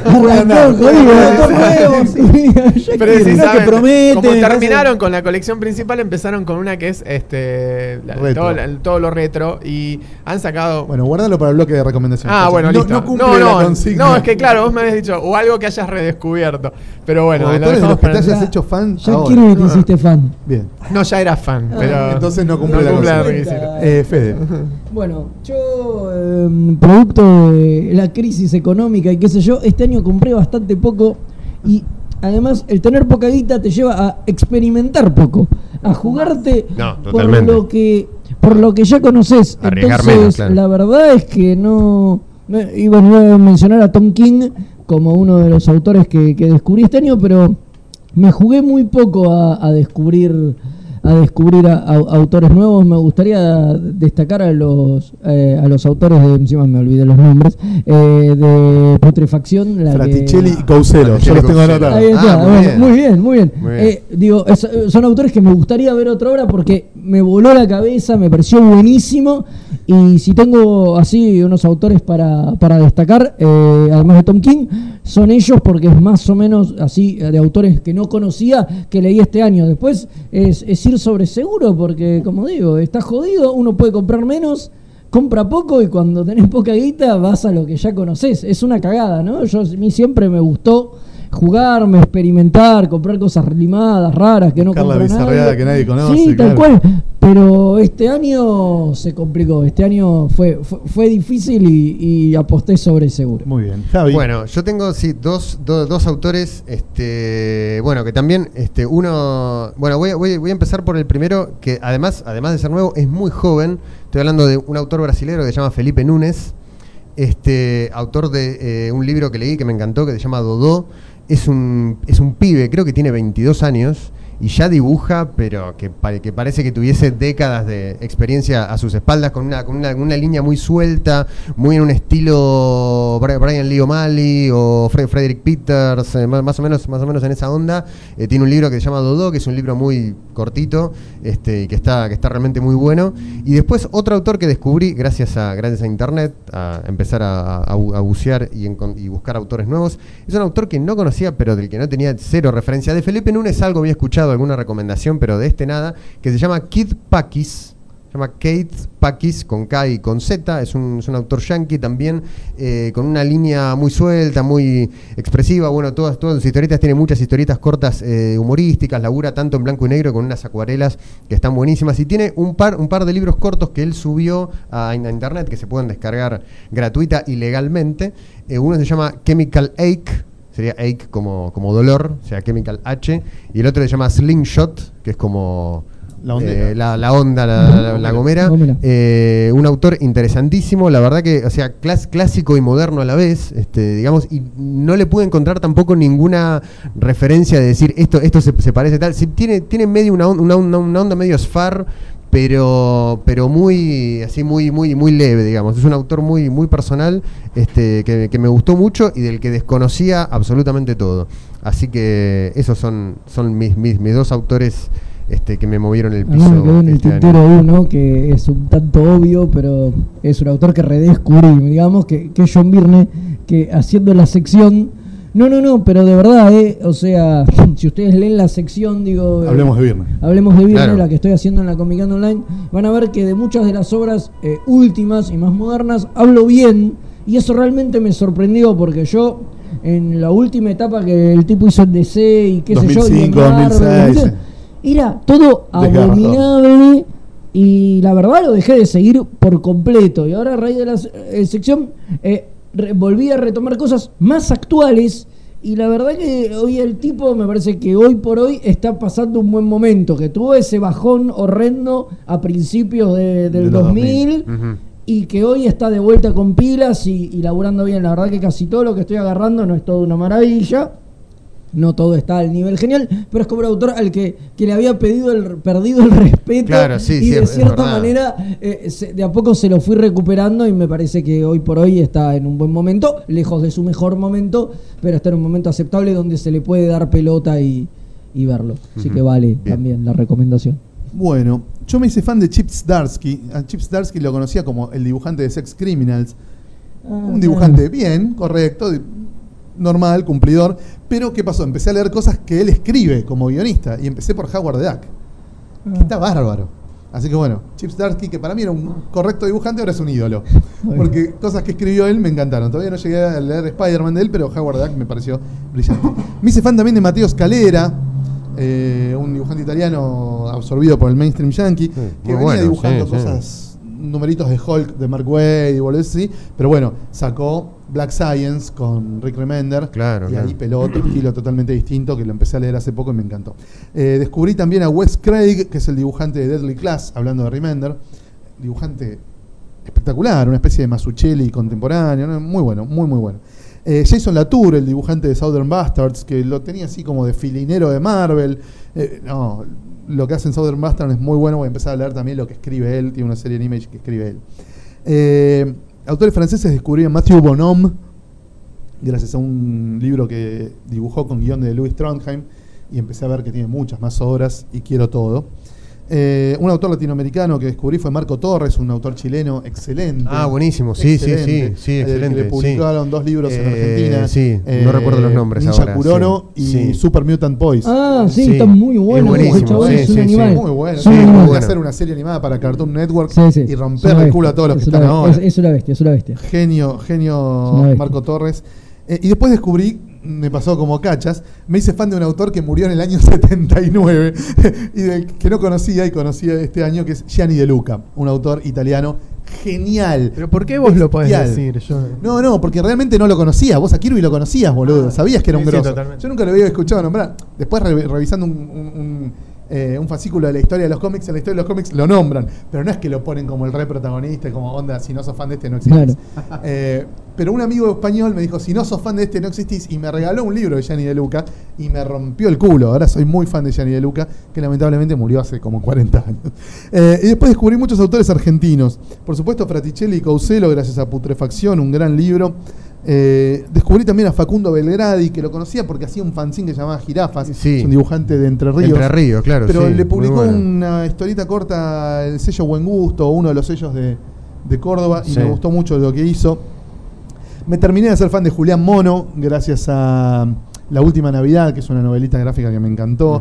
Me hice fan de Mariano Taibo, gracias a, a Ah, Tu Rojo bueno, Ruta. a Tu Rojo Ruta, sí. Gran historieta. Me hice fan de Paula Andrade, gracias a Cría Cuervos, que es su último trabajo. Muy interesante, una onda vértigo, ¿no? una cosa así, pero con influencia del anime. Me hice fan de Siga, con Z, que en realidad se llama Iván Sigarán, un chico que hace tiras cómicas Sí, muy, sí. muy buenas.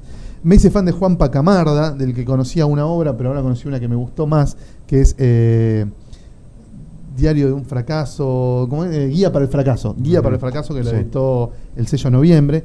Y descubrí un guionista cordobés, joven, que dicen que está destinado a ser el próximo Diego Cortés, andás a ver, que se llama Cristian Blasco, muy buen guionista. Eh, y también una guionista de la cual solo leí una historia corta en una antología, pero que me gustó tanto que me hice fan de ella y quiero ver más trabajos suyos, que se llama Sofía Cuña. Cuña con NH, NHA. Eh, como nueva historieta argentina, NHA. Muy bien. Eh, guionista de una historia corta que leí en una antología y me gustó muchísimo. Así que esos son los autores que sumo a mi lista de autores a los que ya sigo, que son, no sé, 800, No, claro, sí, sí, mil infinito, sí. fantastillones. Eh, creo que con esto completamos el repaso por lo que fue el 2017. No sé si alguien quiere agregar algo antes de irnos a una nueva canción. Dale, cachas, vos siempre ¿Cachas? tenés algo más para ¿Algo para decir. Bueno, creo que no entonces. una vez por año habla, por lo menos. Ganate, ganate el pan, cachas. Ganate el, el- el bolo. Bueno, va- vamos, Vamos, a una canción y volvemos en un rato, obviamente. Ahí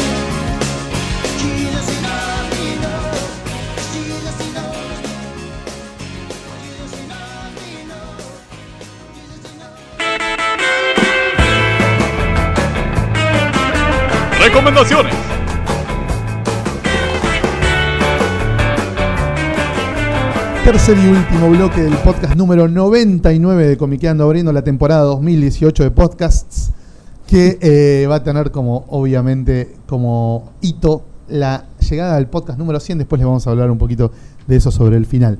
Pero vamos a empezar ahora con las recomendaciones y nos vamos a 1999, aprovechando que estamos en el podcast 99, eh, para revivir un año que me parece que fue un año re de Comic Yankee, ¿no? Fue un año donde aparecieron hablar. Authority, Ahora sí había, claro. Authority, Planetary, 100 balas. Es el año de ABC. De, League of De ABC Extraordinary Comics, Gentlemen, claro. Eh, Tom Strong, Prometheus, Los Inhumans de Paul Jenkins, Ah, eh, el David Boring de Daniel Close. Hay una cantidad de obras del 99 solamente en Estados Unidos. El You Are Here de Kyle Baker. Ah, una cantidad de obras de 1999 so- sin salir de Estados Unidos que podríamos estar hasta, no sé, marzo capaz enumerando. Pero quiero ver qué eligieron ustedes y después eh, yo me acoplo a algunas de estas recomendaciones. No sé si quiere empezar Mariano. Dale, yo tengo una que capaz no es de la. Es una serie que arrancó en el 99, que creo que todavía sigue, que es The Goon, de Eric Powell. Powell. Sí, de Eric Arrancó Powell, en el sí. 99 en Avatar, salieron tres numeritos, a él le parecía una chotada cómo lo editaban. Dejó de hacer todo, esperó que se termine el contrato y trató de editarlo él, no le salió, pero eso sirvió para que lo viera Dark Horse y dijera, vení acá. Papa fina. Eh, muy bueno, tenemos este personaje es de Goon, que es un urso gigantesco, una especie de, de cazador, podríamos decir, pero menos, Sí. menos intenso. Apodado Cazador con Argumento. Exacto, exactamente. De un alias Cazador con Argumento. que va Sí. con, con Frankie, que es su, su coequiper. Y es una historia muy bizarra, con un montón de personajes delirantes, es un Muy cago de bien risa. dibujado. Es muy, muy buena, tiene 200.000 TP ya. Yo eh, me quedé en el 9, creo, el 10, Sí, y de por el. 15. Sí, sí, va más, más de 15. Eh, es espectacular. En una época se iba a hacer una película, llegó a haber una, una especie de, de cortito animado, hicieron un Kickstarter para juntar la guita y quedó medio muerto. Pero si, si lo buscan en YouTube, probablemente esté el cortito animado que habían hecho eh, contra unos zombies. Está muy bueno, eh, muy recomendado de un. Y después tengo otro que es un poco más dentro de esto, los, los hiteros, que es Racing Stars, de J. Michael Straczynski Sí, señor. que lo leí hace, no sé, más de 10 años, don, que tiene una, una historia un poco highlanderesca, tal vez, que son estos, estos specials, son gente con poderes, que descubren que son ciento y pico, descubren que cuando se muere uno, la energía de ese, el poder de ese pasa a distribuirse entre los otros. Entonces ahí empieza toda una, una ola de masacres y de quilombo para que uno se quede con todo el poder. Nunca falta el Eh, avechucho que no quiere compartir. Exactamente, exactamente. Eh, en su momento me acuerdo que me encantó, no lo volví a releer. Eh, en Estados Unidos salió un compendium, que es un libraco gigantesco, estilo los, los de Walking Dead. Recordame los dibujantes. En una época dibujaba Brent Anderson, pero al No principio me no. acuerdo los, no me acuerdo los dibujantes, eh, pero no, no tengo muy buen Era medio de. Top Sí, Cow, era- ¿no? Una sí, cosa- es que salió en Top Cow. Claro, era de Top entonces, Cow. Yo me acuerdo que Sí, entró en sí. un momento Brent Anderson a apagar el fuego porque eran esos dibujantes estridentes. Me acuerdo que eran no muy entregaban chicos los nunca. dibujantes, ni, me- ni busqué cuáles Sí. eran. Porque, Bueno, no importa, no es lo importante. Pero muy recomendada. Bueno, buena recomendación. ¿Cachas? ¿Alguna recomendación de 1999? ¿Alguna obra de Sí, aquella sí. época que te haya Leías pegado? cómics en esa época Sí. todavía, Trabajando en la comiquería Trabajaba en esa comiquería, época. lo menos que podía hacer al Claro, al limpiar y leer cómics. Eh, lo, lo primero que me llamó- lo que decían ustedes precisamente era una de las cosas que me había notado, eh, la League of Extraordinary Gentlemen, que me voló la cabeza de primer momento, pero la- las leía pausadas porque llegaban y se las llevaban. Y Entonces, salía eh, pausado también. Sí, Kevin sí. O'Neill nunca entregó un número Digo, por mes en que la vida. que te- a veces tenía que esperar hasta la hasta la reedición, eh, que venían unas revistitas que traían dos Sí. números juntos porque se las llevaban, había que venderlas y se las llevaban todas. Y también este, tam- me salió a largo, eso me acuerdo de haberla terminado de leer en el 2003 más o menos. Sí. Eh, después me fui comprando. Hace poco terminé de leer el tercero, pero la verdad que me había volado la cabeza y otra que sí entregaban rápido lo- el dibujante. Chris Sprouse eh, entregaba rápido el dibujante. De, era Tom Strong, Tom Strong. y esa llegué, creo que coleccioné hasta el 15, me acuerdo, pero era fabulosa. Muy buena. Después la seguí leyendo en Scan. Y una que me había gustado mucho también de ese año es este Deathlock de Manco y Joe Casey. Ah, Joe sí, Joe escribiendo Casey, y sí. Leonardo Manco dibujando. Venían Leonardo Manco a la comiquería y yo le pedía que me la firme. Son poquitos números, sí, sí. Sí, son 7, 8, Sí, no me acuerdo. La otra vez la, la vi en casa, la estaba hojeando. Sí, sí, Deathlock de Joe Casey y Manco. Y era muy interesante, más que nada el guion seguramente. No, el guion era bueno, era muy era, interesante. Era de esos Marvel experimentales Sí, que sí, querían sí, que sabés que va a durar poco, pero está bien. Querían hacer este, una réplica de los Marvel Knights, pero de Tecno y, y Manco se adaptó muchísimo, a- mu- muy bien a- al, al guion que le habían dado, o sea, porque era algo muy lejano a lo que él hacía. Él hacía bárbaros, druidas, eh, vaqueros, pero eso era algo tecnológico. y Sí, justo después de esa agarra la de los vaqueros. Claro, después hace Blaze of Glory, exactamente. Eh, Javi o Fede, ¿quién sigue? Sigo, Eh, Javi, sigo, sigo yo. Yo tam- tam- también tenía, bueno, cuando, cuando vi que había, había, había tanto Comic Yankee, en un momento había notado Planetary, pero el número uno es de diciembre del 98. Y me acordé que lo había recomendado Diego, creo, en el, en el el anterior. Ahí, anterior. ahí, ahí, ahí recordé. Y bueno, este, como me imaginé que iban a elegir algo de, de, de Yankee, dije voy por otro lado. Y en 1999 sale el primer número de 4 segundos. Totalmente, lo tengo La- anotado. Sí, sí, ahí, ahí lo vi. Vi que lo tenías al, al- al final de la lista. Este, a- esa, esa sitcom con esos, con, e- con esos cuatro perdedores, con esos, con esos cuatro segundos que escribía Alejo García Valderena y dibujaba Feliciano García Sechín.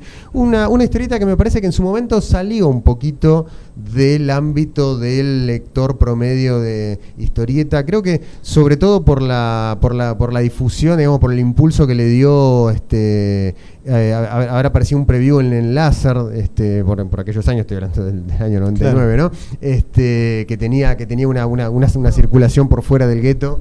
Lo, lo que salía era una Ultra. revista ultra que traía eso, Anita Aleja del Verdugo, que creo que también es del mismo año, pero salió más así. Pero eso es posterior, pero eso es posterior. Ya habían Claro, salido, claro, eso- eso, eso es replanteaba cosas de cuatro Claro, claro, publicaba el Los material de cuatro segundos que ya iba como por el número 5 o 6. Claro, claro, fueron, fueron, fueron siete números en total, salía, digamos, a- por, por, su- por sus propios autores. Sello el- Pipabang. El, sello Pipabang. Con una periodicidad medio verga, pero bueno. era Sí, sí, sí, obviamente salieron siete números que después se recopilaron no una, sino dos, Dos veces. veces. Tiene dos ediciones en libro, una por Ibrea, la otra por dos editores, hace, hace, unos, hace unos pocos años, hará unos, unos dos, dos o tres años que es la, la última reedición. Yo creo que menos incluso. Así que, o menos incluso. eh, sí. No, me acuerdo que he buscado así, es, eh, cuatro segundos y ha salido una serie de televisión, creo que hecha en Colombia, algo ¿Ah, así. sí? Si lo buscan en YouTube aparece. No, sé, no, no lo vi en profundidad, pero No aparecía. tenía ese, ese dato. raro. Así que bueno, una, una, una historieta breve, digamos, a- apenas siete números, pero que todavía se sigue recordando mucho dentro del, del, del- del ambiente comiquero. Fede, Y bueno, yo voy a también recomendar algo de ABC, que lo que para mí fue, me animo a decir quizá una de las mejores cosas que escribió Alan Moore en su vida, que es Prometea. Es para mí el mejor título de ABC y Sí, me parece la- que la joya de la es la de joya de, de ABC y es una de las mejores cosas que, que ha escrito Moore en, en toda su carrera, lo cual no es poco decir, es de mis favoritas sin, sin duda. Eh, nada, es un poco redundante por ahí recomendar eso, pero es, es genial. Y vale también la recomendación de 100 balas que vos lo mencionaste también. sí, sí, yo al Eh, principio tiré como un. Claro, claro. Digo, también me parece que, que son Salí con la ametralladora. Las dos, la- eh, las dos cosas que más me impactaron de salidas en 1999, sin duda esas dos eh, vale la pena ser mencionadas por si existe por ahí algún incauto que al día de hoy todavía no las leyó, digo, lo dudo, pero qué sé yo.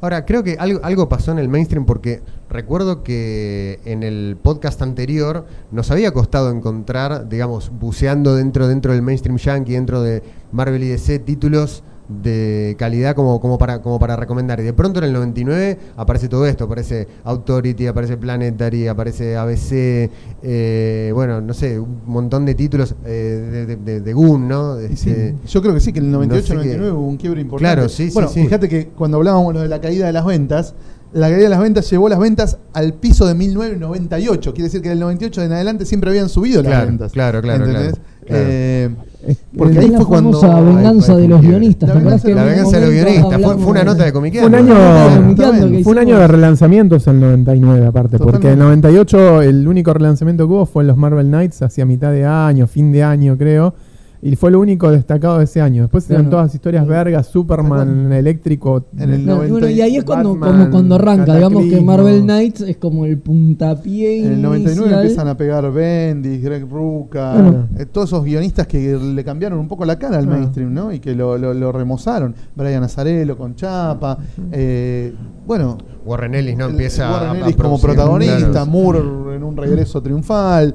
Eh, a nivel mainstream, la verdad que fue un muy buen año. El 99 fue un año de quiebre. ¿Cuándo claramente. fue el chino Lee que vendió Wildstorm El? ¿El 98? 2000, no? el 98. Eh, 98, ¿no? 98. Está bien. Claro, y ahí es cuando pasa toda esa línea de DC, así que por eso también había pasado. Totalmente. Bueno, Bueno, pero, pero si, si ABC arranca en el 99, la venta de Wildstorm a DC tiene que ser posterior. no, no, es en el 99, es, al toque, es el mismo ah, momento. ah, bueno, claro. es claro. mismo momento que ahí Alan Moore putea. Fin Claro, del claro, 98, sí, sí, porque termina el año DC, el chino sí. vendiéndole la editorial a DC, cuando ya tenía todos los proyectos del 99 listos para salir. digamos. Exacto. Claro. Los laburaba con mucha, con mucha anticipación. Eh, bueno, y fuera de lo que es Comic Yankee, yo le sumo dos obras que me gustan muchísimo. Una es 20th Century Boys de Naoki Urasawa, también surgida en 1999. Eh, y el- la obra gracias a la cual descubrí a Christophe Blaine, que es uno de mis autores franceses favoritos, que se llama Le Reducteur de Vitesse, que Norma lo publicó como El Reductor de Velocidad, obviamente, pero en realidad yo lo había conocido por la edición Yankee, que se llama The Speed Avatar. Lo editó NBM en Estados Unidos. Eh, si quieren descubrir un Christoph Blaine casi primerizo, porque es una de sus primeras obras, pero ya muy pulenta, el reductor de Vitesse o el reductor de velocidad les va a gustar mucho. Eh, bueno, y Urasawa ya no hace falta recomendarlo, No, todo el mundo tiene claro que prácticamente cualquier cosa que esté firmada por Ura- Urasawa hay que comprarlo y leerlo. Eh, Terminadas entonces las recomendaciones de 1999, vamos a repasar un poco lecturas más recientes que alguno de ustedes tenga ganas de recomendar. Fede, yo no leí nada. Sí, obviamente, es lo que iba a decir. Leí menos que menos que nada. Leí. Eh, estuve de viaje muchos días y Muy no, no, no, no, no, no leí un carajo. No, la verdad que esta, esta vuelta no, no tengo Bueno, nada para cachas. recomendar. No, yo tampoco leí nada. No, sí, sí, leí un montón. La cosa es que. Vino hace un año, tiene un año de lectura Claro. para Claro, recomendar. tengo- tengo- Algún tomo de Salvat Sí, recomendado. no, no, estuve, estuve tratando de ponerme al día con todo este tema de DC, pero voy cada vez que me trato de poner al día voy me atraso más, no sé cómo, cómo funciona la cosa. Este, así que me rendí y empecé directamente con Rebirth, pero la verdad es que no me pareció gran cosa. Ahora vamos a ver lo que lo que pasa, lo que viene con esto de Vamos a hablar de un The Clock. Claro, voy a tratar de empezarlo por ahí. Ya me rendí con todo eso que hubo en el medio, fue un desastre. Eh, como les decía, los tomos de Salvat estos de este año fueron todos eh, Retro, material Premio 980. Y en el mismo año salieron, no sé, todos los de X- de X-Men de, Claremont y Byrne, o Byrne, este, Fénix Oscura, Días del Futuro Pasado, los de, este, eh, como es Nick Fury, Agente de S.H.I.E.L.D., que no eran los de David Hasselhoff, sino de Steranko, claro. Eh, que bueno, saca- sacaron dos tomos con toda la obra esta de Steranko, que son fabulosos, son psicodélicos, son muy película. delirio. Agente de Cipoll, psicodelia pura, muy divertido. La verdad me sorprendió mucho. Vos lo habías recomendado muchas veces y esta vez que lo tuve a mano lo, lo agarré y lo compré y estaban muy buenos.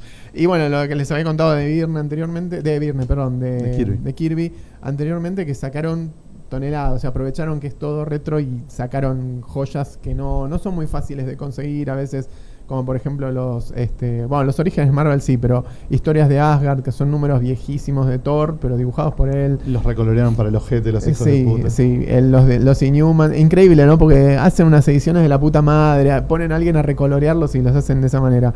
Y, lo- y Fantastic Four también publicaron mucho de, de Kirby, sobre todo la, la llegada de Galactus, que son números... Está editado 800 mil veces. Sí. Hay algo fácil de conseguir. Es la llegada de la Galactus, sí, sí, por eso lo nombré de- al final, de- pero lo de historias de Asgard y los Inhuman son muy difíciles porque no, no son historietas muy vendidas.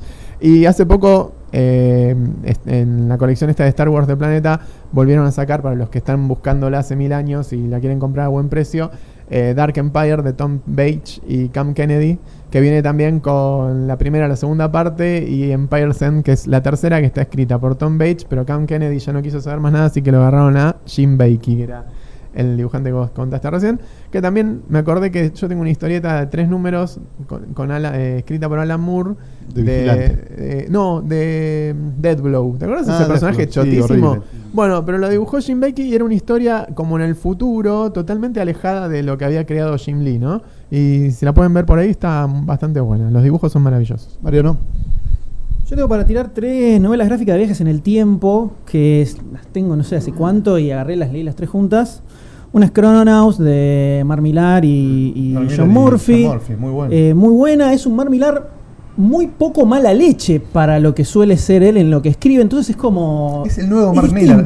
Ojo, Mark Miller bajó mucho sus niveles de mala leche. ¿eh? Hay varias obras de él que tienen mucha menos mala leche de la que uno. Esto es lo primero que leo que lo podemos poner como es una historia humorística de viaje en el tiempo muy divertida eh, que el, el- el tema viaje en el tiempo está bastante bien manejado hacen, hacen desastres absolutos desastres absolutos. No quiero contar mucho porque son muy es muy fácil de spoilearlas estas historias pero muy divertida me sorprendió este este Milar eh, no sé que reencontró se reencontró con la religión o algo por el estilo eh, paz y amor Encontró con su lado muy bueno. divertido, claro. muy divertido. Si se dio cuenta que se puede hacer comedia Sí. Sin hacer necesidad de, claro, de, de tratar tan mal a todos los personajes. Ah, Se enamoró como Fito Páez en El amor después. Todo puede ser. Eh, después una que se llama Comeback de Ed Brisson y Michael Walsh, que es... Está medio de moda el Brison ahora, ¿no? Eh, sí, más o menos. Esta la, la debo tener hace un par de años. Que es como un policial con viaje en el tiempo. Hay una, una agencia que se llama Reconnect, que lo que hace es ofrecerte el servicio de. ¿Tenés algún pariente que se murió por un accidente, algo así? Bueno, ellos viajan al pasado, lo rescatan de, de la situación por la que pueda haber fallecido, acomodan todo para que parezca que falleció, para que no haya problemas temporales, digamos, y, te lo traen acá al presente para que siga viviendo con otra identidad, todo así. Gente que tiene mucha guita, que lo tiene que poner, que es una actividad ilegal. Entonces hay todo un cuerpo de policía que monitorea fluctuaciones en el tiempo para empezar a detectarlo, que los empiezan a perseguir, y en el medio se descubre que es, esa empresa no cumplía con lo que decía, un quilombo. Eh, muy interesante la onda esta policial. eh, Michael Walsh, dibujo de Michael Walsh medio. No lo conocí, la primera vez que lo, lo vi acá, medio flojo, pero muy buena. Y después de Red Wing, de Jonathan Hickman y Nick Pitarra. un- Qué mal dibuja ese muchacho, por Dios. acá el zafa. Zafa. O sea, no, no, no tiene ningún momento donde, es- donde te saca de la historia y decís esto es horrible. Se la banca bastante bien. Eh, y la historia es súper hickmaniana, o sea, es una historia que habla del- de, de lo cíclico y lo circular del tiempo, y la misma, la historia es, es- es circular y el TP es circular, entonces lo terminás y lo tenés que volver a empezar a leer otra vez. Es eh, complejo, tenés que prestar, prestarle atención Como todo lo que escribe. como todo lo Hickman. que es Hickman, esto particularmente por el elemento temporal, es, es una, aparece un ejército que viene del futuro a empezar a destruir universos paralelos y el pasado. Parecido a lo que pasó en Avengers. Eh, sí, no, no tan así. Bueno. No tan así. A medida que lo vas leyendo, vas- ves que hay, hay otras cosas en el medio. Eh, muy bueno, muy recomendado de Red Wing. Javi. Bien, bueno, eh, estaba tratando de, de- de acordarme lo, lo último que leí estos, este, en estos, en estos, en estos últimos días. Eh, porque con, las vacaciones todo, todo un poco se mezcla, viste, todo en, la, cabeza todo, todo se diluye, todo parece de un tiempo fuera del tiempo. Bueno, una cosa, una de las cosas que leí fue el, autor que recomendé recién, este Felipe Núñez con, eh, con Dodó, un libro la, la verdad muy lindo que es este de una de una nena que se, que se hace amiga de un Dodó, que descubre un, un, un Dodó y se, se hace amiga de este de este pájaro supuestamente extinto, este y que lo que lo, que lo lleva a la, a la casa y hace desastres y tiene que ocultárselo de sus padres y demás, está está muy bien, muy muy interesante. Leí Lo salvaje de Pablo Vigo, que Yo creo también. que es una es, es algo algo que vos le- leíste leíste hace po- hace poco también. Es una serie de historias Historias cortas cortas. que ya había publicado Pablo Vigo en la revista Doppelganger. Eh, algunas me gustaron más que otras, pero en general el libro da resultado positivo. Este, con Vigo copiándole mucho Yates a, a Daniel Close, a, Adrián Tomín. a Adrián Tomine, a Chris Ware. a Chris Ware. Este, pero bien, bien. Este, incluso creo que algo, algo voy a escribir para, para, para, para Comiqueando, así que me guardo algunas, este, Guarda, guarda. algunos, algunos conceptos para la nota. Leí también Noelia en el País de los Cosos Ah, no de Ignacio, tengo. de, Ignacio. Minaberri, que yo la, eh, ya, ya lo había leído cuando se había publicado en Fierro, que se había publicado en, no recuerdo si tres o cuatro partes, em, pero esta vez lo encontré muy distinto. Encontré un, un final que no es el que yo recordaba haber, haber leído y me parece que la historia cierra más. Igualmente sigue siendo muy, muy delirante con este, con este viaje por esta provincia de Buenos Aires que no es tampoco con muchos, con muchos ingredientes políticos y con todos estos personajes bizarros, estos, estos cosos y estos este, eh, criaturas marinas que tienen sindicatos y demás y que, que pe- que pelean paritarias y qué sé yo. Es como una versión Este, peronista de Alicia en el País de las Algo Maravillas. así, ¿no? algo así, claro, Algo sí, así, sí, algo, algo, A mí me dijeron eso. algo, algo de eso tiene, pero el, el final lo encontré to- totalmente distinto a la, a la- a la publicación original y me gustó mucho más que cuando, que cuando lo había leído en Fierro. Y otro libro que leí también de historias cortas de, de un autor nuevo es Desolation.exe de, de, de. Berliak, un libro muy breve, muy, muy chiquito con cinco, cinco o seis historias, este, al- algunas, que, algunas que ya había leído en, en- en la web y en otras revistas. Algunas este, están buenas, otras tienen unos finales medio chamulleros, medio que, bueno, vamos a terminar esto de alguna manera, este, pero en general me interesó y me gusta más esta etapa de, de, de Berliak buscando copiar casi obsesivamente a estos dibujantes, ¿no? Con, con sus shades, estos dibujantes de manga De del- Gekiga, de, claro. de- de- de Gekiga, onda eh, Tsuge o Tatsumi, este, me interesa más que lo que venía haciendo antes. Así que está, está, está bueno, es un, es un lindo libro, es un libro, un libro muy breve, chiquito, pero que, que me, que me gustó. Bueno, yo arranco por Estética Unisex, que es una novela gráfica de Rodrigo Laoz, un autor peruano que me gusta mucho. Eh, muy buen libro, raro, extraño en un montón de cosas, como toda la obra de, de Rodrigo, pero muy lindo, muy interesante. Eh, el tomo 3 de Lazarus me encantó, me pareció el mejor hasta ahora. Greg Rucka y Michael Lark prendió fuego. Una serie fascinante. En este tercer tomo pasan miles de cosas. Hay una pelea de espadas que dura 15 o 16 páginas. Nunca vi una mejor pelea de espadas en, en la historia del cómic. Eh, realmente muy, muy bueno. Eh, Los Desamparados de Fabián Salazar, eh, editado por Maten el Mensajero. Me divirtió mucho. Está bueno, sí, Muy sí. divertida. Yo lo Eh, recomendé en un podcast por una acá muy también, buena, sí, sí. Una muy buena comedia con un cierto tinte fantástico, si se quiere. Fábulas en viñetas, tiene varias cosas recomendables. La historieta de Javi me gustó mucho. Muchas gracias. Aprovecho que te tengo acá para felicitarte. Con dibujos de Juan Caminador, Con dibujos sí. de Juan Caminador, gran dibujante también. Capo, sí, sí. Eh, me gustó mucho Fábula en viñetas, una muy linda antología. El Diablo de los Siete Mares de Yves H. y Herman, como siempre, una dupla muy difícil de, de, de encontrarles obras chotas. Eh, una aventura clásica de piratas con elementos fantásticos también. Eh, me bajé el tomo 5 de Daredevil de Mark Wade, que es medio relleno porque le meten dos números de Hulk donde aparece Daredevil y solo tres números de Daredevil. Pero bueno, qué sé yo. Ya con que te dibuje un número Chris Amnilla, todo garpa. Así que bueno, aguante Miller en, en Daredevil. Me faltan leer todavía varios tomos. Eh, el tomo 6 de American Vampire me gustó bastante, es el que trae la antología y el one shot. Sobre todo me gustó la antología, donde Scott Snyder participa poco y donde no aparece prácticamente nada Skinner Sweet, que es el protagonista que odio. Es el peor protagonista de una serie de vértigo de todos los tiempos. Personaje deleznable. Pero bueno, en la antología aparece Greg Rucka, Gail Simón, Azarello, Jason Aaron, todos metiendo historias cortas vinculadas al mundo de American Vampire que están en general TP6, ¿no? muy buenas. TP6. TP6, Sexto, sí. claro. Eh, la Fuente de las Cagadas del Guaybe me gustó mucho también, una historia rara que va para otro lado, no es una continuación de defecaciones humanas, a pesar de que el personaje vendría a ser el mismo, pero esta está ambientada en el pasado, es otro, tiene otra profesión, como una versión distinta, bastante distinta, de defecaciones humanas, muy interesante, muy bien dibujada, una onda más Joan Farr, digamos. Eh, firmado Mr. Fu, que es uno de los libros de las memorias de Amorós, ese ciclo de historias eh, realizadas por Hernández Cava y, y Federico del Barrio a principios de los 90, autores españoles que me gustan mucho, que siempre recomiendo. ¿Qué más? Bueno, Jupiter Circle, la precuela de Jupiter's Legacy de Mark Millar también, el del Mark Millar buena onda. Acá con dos dibujantes eh, muy buenos, Wilfredo Torres y David Gianfelice. Es como una especie de Young Heroes in Love, pero que no son jóvenes los héroes. Y está ambientado en una especie de Silver Age, ¿no? Tiene como una onda de lo que era la Justice League de Gardner Fox y Mike Sekowsky, pero con héroes que garchan, digamos, porque todas las historias tienen que ver con la vida sentimental de estos héroes, uno que es gay, uno que está casado y se enamora de una pendeja, uno que no sé qué, do- dos héroes que compiten por una misma mina, que están los dos enamorados de la misma, muy muy interesante y vinculado obviamente a, a esa gran obra que es Jupiter's Legacy. Eh, acá los héroes que en la Jupiter's Legacy son viejos, acá son jóvenes, ¿no? Están como en su mejor momento.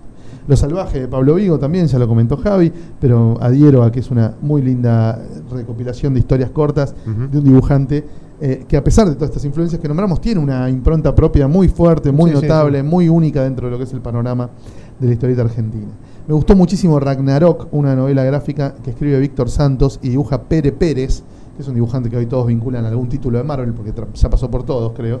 Eh, que cuenta el Ragnarok de la mitología nórdica sin chamullar, digamos, sin mentir, sin agregarle, sin Stan Lee, digamos. No es la versión Stan Lee Kirby, es como la versión HBO, digamos, del Thor de Kirby y Stan Lee. La versión jodida, con muertes, con asesinatos, con destripamientos, violaciones, eh, mucho más fiel a lo que es el Ragnarok original de la mitología nórdica, muy bien dibujado también. Me gustó mucho, lo recomiendo. Eh, y finalmente terminé, eh, terminé con She-Hulk de Charlie Soul, dibujado por el ídolo absoluto Javier Rodríguez. eh, perdón, Javier Pulido, no Javier Rodríguez, ya me los confundo. Hacen, todo el tiempo se cruzan de Ja- serie. Ja- Javier Rodríguez, el niño Rodríguez también. Claro, pero hay un dibujante español que labura en Marvel que es Javier Rodríguez. No, este es Javier Pulido, que es una bestia, Es un un animal, narrador sí, quinta esencial. Me gustó mucho el segundo TP de She-Hulk. Y hasta ahí llegamos por hoy. Tengo algunas cositas más que quedan para más adelante. Eh, nos quedan, chicos, muy poquitos días para la grabación del podcast Eso, eso, número eso. 100. Vamos a contarles una vez más, por enésima vez ya, que el podcast número 100 se graba el domingo 18 de febrero a las 6 de la tarde en el espacio sísmico que queda en La Valleja 960, acá en Capital Federal, a muy poquitas cuadras de donde estamos grabando este podcast 99. La diferencia es que el podcast número 100 lo vamos a grabar en vivo. ¿Qué quiere decir en vivo? Con presencia del público, que el público va a poder participar, va a haber mucha interacción, van a poder levantar la mano, opinar, pre- proponer temas y demás. Y, y otro, otra variante es que en vez de tener canciones de las que pone Fede cuando hace la edición, recurriendo a lo más bajo de la discografía mundial eh, y algún hitazo ochentoso que siempre, siempre nos cuela, vamos a tener músicos en vivo tocando ahí en el espacio sísmico, en el mismo espacio en el que nosotros vamos a estar armando esa especie de living con un montón de panelistas, va a haber músicos que van a tocar en vivo en el momento, los van a poder aplaudir, abuchear, arrojarles ropa interior en mal estado eh, e incluso alguna fruta y o verdura que ellos mismos guardarán para la cena de esa noche, dada la crisis económica que nos afecta. La entrada de este maravilloso podcast número 100 ya está a la venta, se puede reservar en un link que aparece en la página web de Comiqueando y que lo vamos a poner obviamente abajo de este podcast. Eh, vale nada más 75 pesos. Va a ser un podcast obviamente mucho más largo que los habituales, como este, como el 99, que es infinito. Eh, y además vamos a regalar, regalar, no vender, no es feria, es nada más una mesa donde van a poder llevarse indiscriminadamente ejemplares de muchos números distintos de Comiqueando, de la etapa clásica y de la etapa de Freak Show, de cuando la revista salía a color. ¿Quién, Eh, quién te regala algo? ¿Quién hoy? te regala ¿Quién algo? te hoy? regala algo que querés? Vos te podés llevar todas las comiqueando que quieras sin pagar un mango fuera de la entrada, obviamente. También en el espacio sísmico hay una barra, así que si querés consumir una birra, un agua, una gaseosa, podés hacerlo. Ahí sí te van a cobrar, obviamente, eh, pero son precios populares. Va a haber ahí un par de interludios después de cada una de las actuaciones de las bandas para que puedas eh, tomarte una bebida o algo. Eh, va a ser un hito en la historia de los podcasts. Mariano, vos que sos especialista en podcast, eh, ¿Cuántos sabrás podcasts han cuántos llegado al podcasts 100? llegaron al número debe 100. haber hay muchos que Eh, son semanales y que Sí, hay, yo, que es hay, mucho hay varios que, que, que tienen más de 100. ¿Y cuántos los Eh, festejaron con un podcast en vivo donde el público se pudo acercar y ser parte de ese podcast? Demasiado Cine hizo, que es el podcast que, Que haces vos, claro. yo hace mucho, su episodio 100 y su episodio 200, que fue hace poco. Los dos se hicieron en vivo con, con público, con proyecciones, con todo. Pero no todos lo hacen, eh, no todos lo hacen así. Un, un live, como le decimos nosotros, un podcast live. Un live, muy bien. Bueno, in the flesh. ese. In the flesh, In the claro, flesh. totalmente. Porque puede ser en vivo y salir eh, por internet. Totalmente, nos van a In poder manosear y hasta olernos. Exactamente. Eh, y vamos a, a despedir a Crack House Blues, Crack House Blues es el tema con el que abre el podcast de Comiqueando. Muchas veces nos preguntan, ¿cómo se llama la canción con la que abre el podcast de El Comiqueando? podcast de Claro. Comiqueando. bueno, ese tema se llama eh, The Crack House Blues, es de un músico que se llama Adam Green, si no me equivoco, y lo usamos 100 veces ya. Sí, ya Así está. que Caducó. Vamos a tener para el 101 se viene un se viene un, nuevo tema nuevo. en la apertura del podcast de Comiqueando, así que vamos a empezar el podcast número 100 despidiendo a Crack House Blues, que ya hemos abusado de ese pobre tema. Gracias a Martín Fernández Cruz, que fue el que Armó decidió toda, toda la que la apertura sí. iba a ser así. Sí. Eh, así que bueno, los esperamos a todos el 18 de febrero, es un domingo. Me imagino que no tendrán un choto que hacer. Ya nos fijamos, no juega River, no juega Boca, no hay nada. Eh, capaz hace calor porque es febrero, capaz llueve, capaz hay gente que está en- de vacaciones en otras ciudades. Pero si estás en Buenos Aires y si tenés 75 pesitos para gastar en algo que te va a repercutir en toda tu vida, porque vas a conocer a gente maravillosa como por ejemplo Javi Hildebrand, Hernán Cachadurian, eh, Dani Acosta, Fede Velasco, Martín y Fernández Martín Cruz. Fernández Cruz y muchos otros.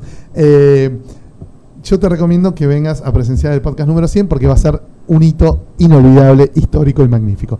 No hay otros eventos en febrero, no hay una mierda. Quizás la noche de los dibujantes, ¿no? todavía no hay fecha confirmada. No, me parece que no. Me parece que Eh, Así que bueno, te- si querés un evento comiquero copado para febrero, te recomendamos la grabación In the Flesh Live del podcast número 100 de Comiqueando. Va a ser un Oversized Hardcover Edition que nadie jamás en su vida podrá olvidar. Y hasta acá llegamos. El podcast número 100 va a estar online antes de fines de febrero, como suele suceder. Y ya estamos empezando a pensar un montón de cosas para todos los podcasts que vienen durante el 2018. Se terminaron las retro recomendaciones, las vamos a reemplazar con alguna cosa nueva. Se cumplen 80 años de Superman, 90 de Patoruzú, 60 de Mortadelo y Filemón. Hay un montón de películas y series que ya venimos adelantando. Aniversario por todos lados, claro. Así que temas nunca nos van a faltar. No. Veremos con qué choreamos y los esperamos una vez más el mes que viene para vivir un nuevo podcast. Muchísimas gracias Dani por tu colaboración técnica, artística y mágica. Gracias por la magia. Eh, muchas gracias Fede por tu participación. Muchas gracias Mariano. Muchas gracias. Gracias Cachas. Gracias, gracias a vos. Gracias Javi. Un placer como siempre. Y muchas gracias a todos ustedes por hacernos el aguante un año más. Y será hasta la próxima. Chau.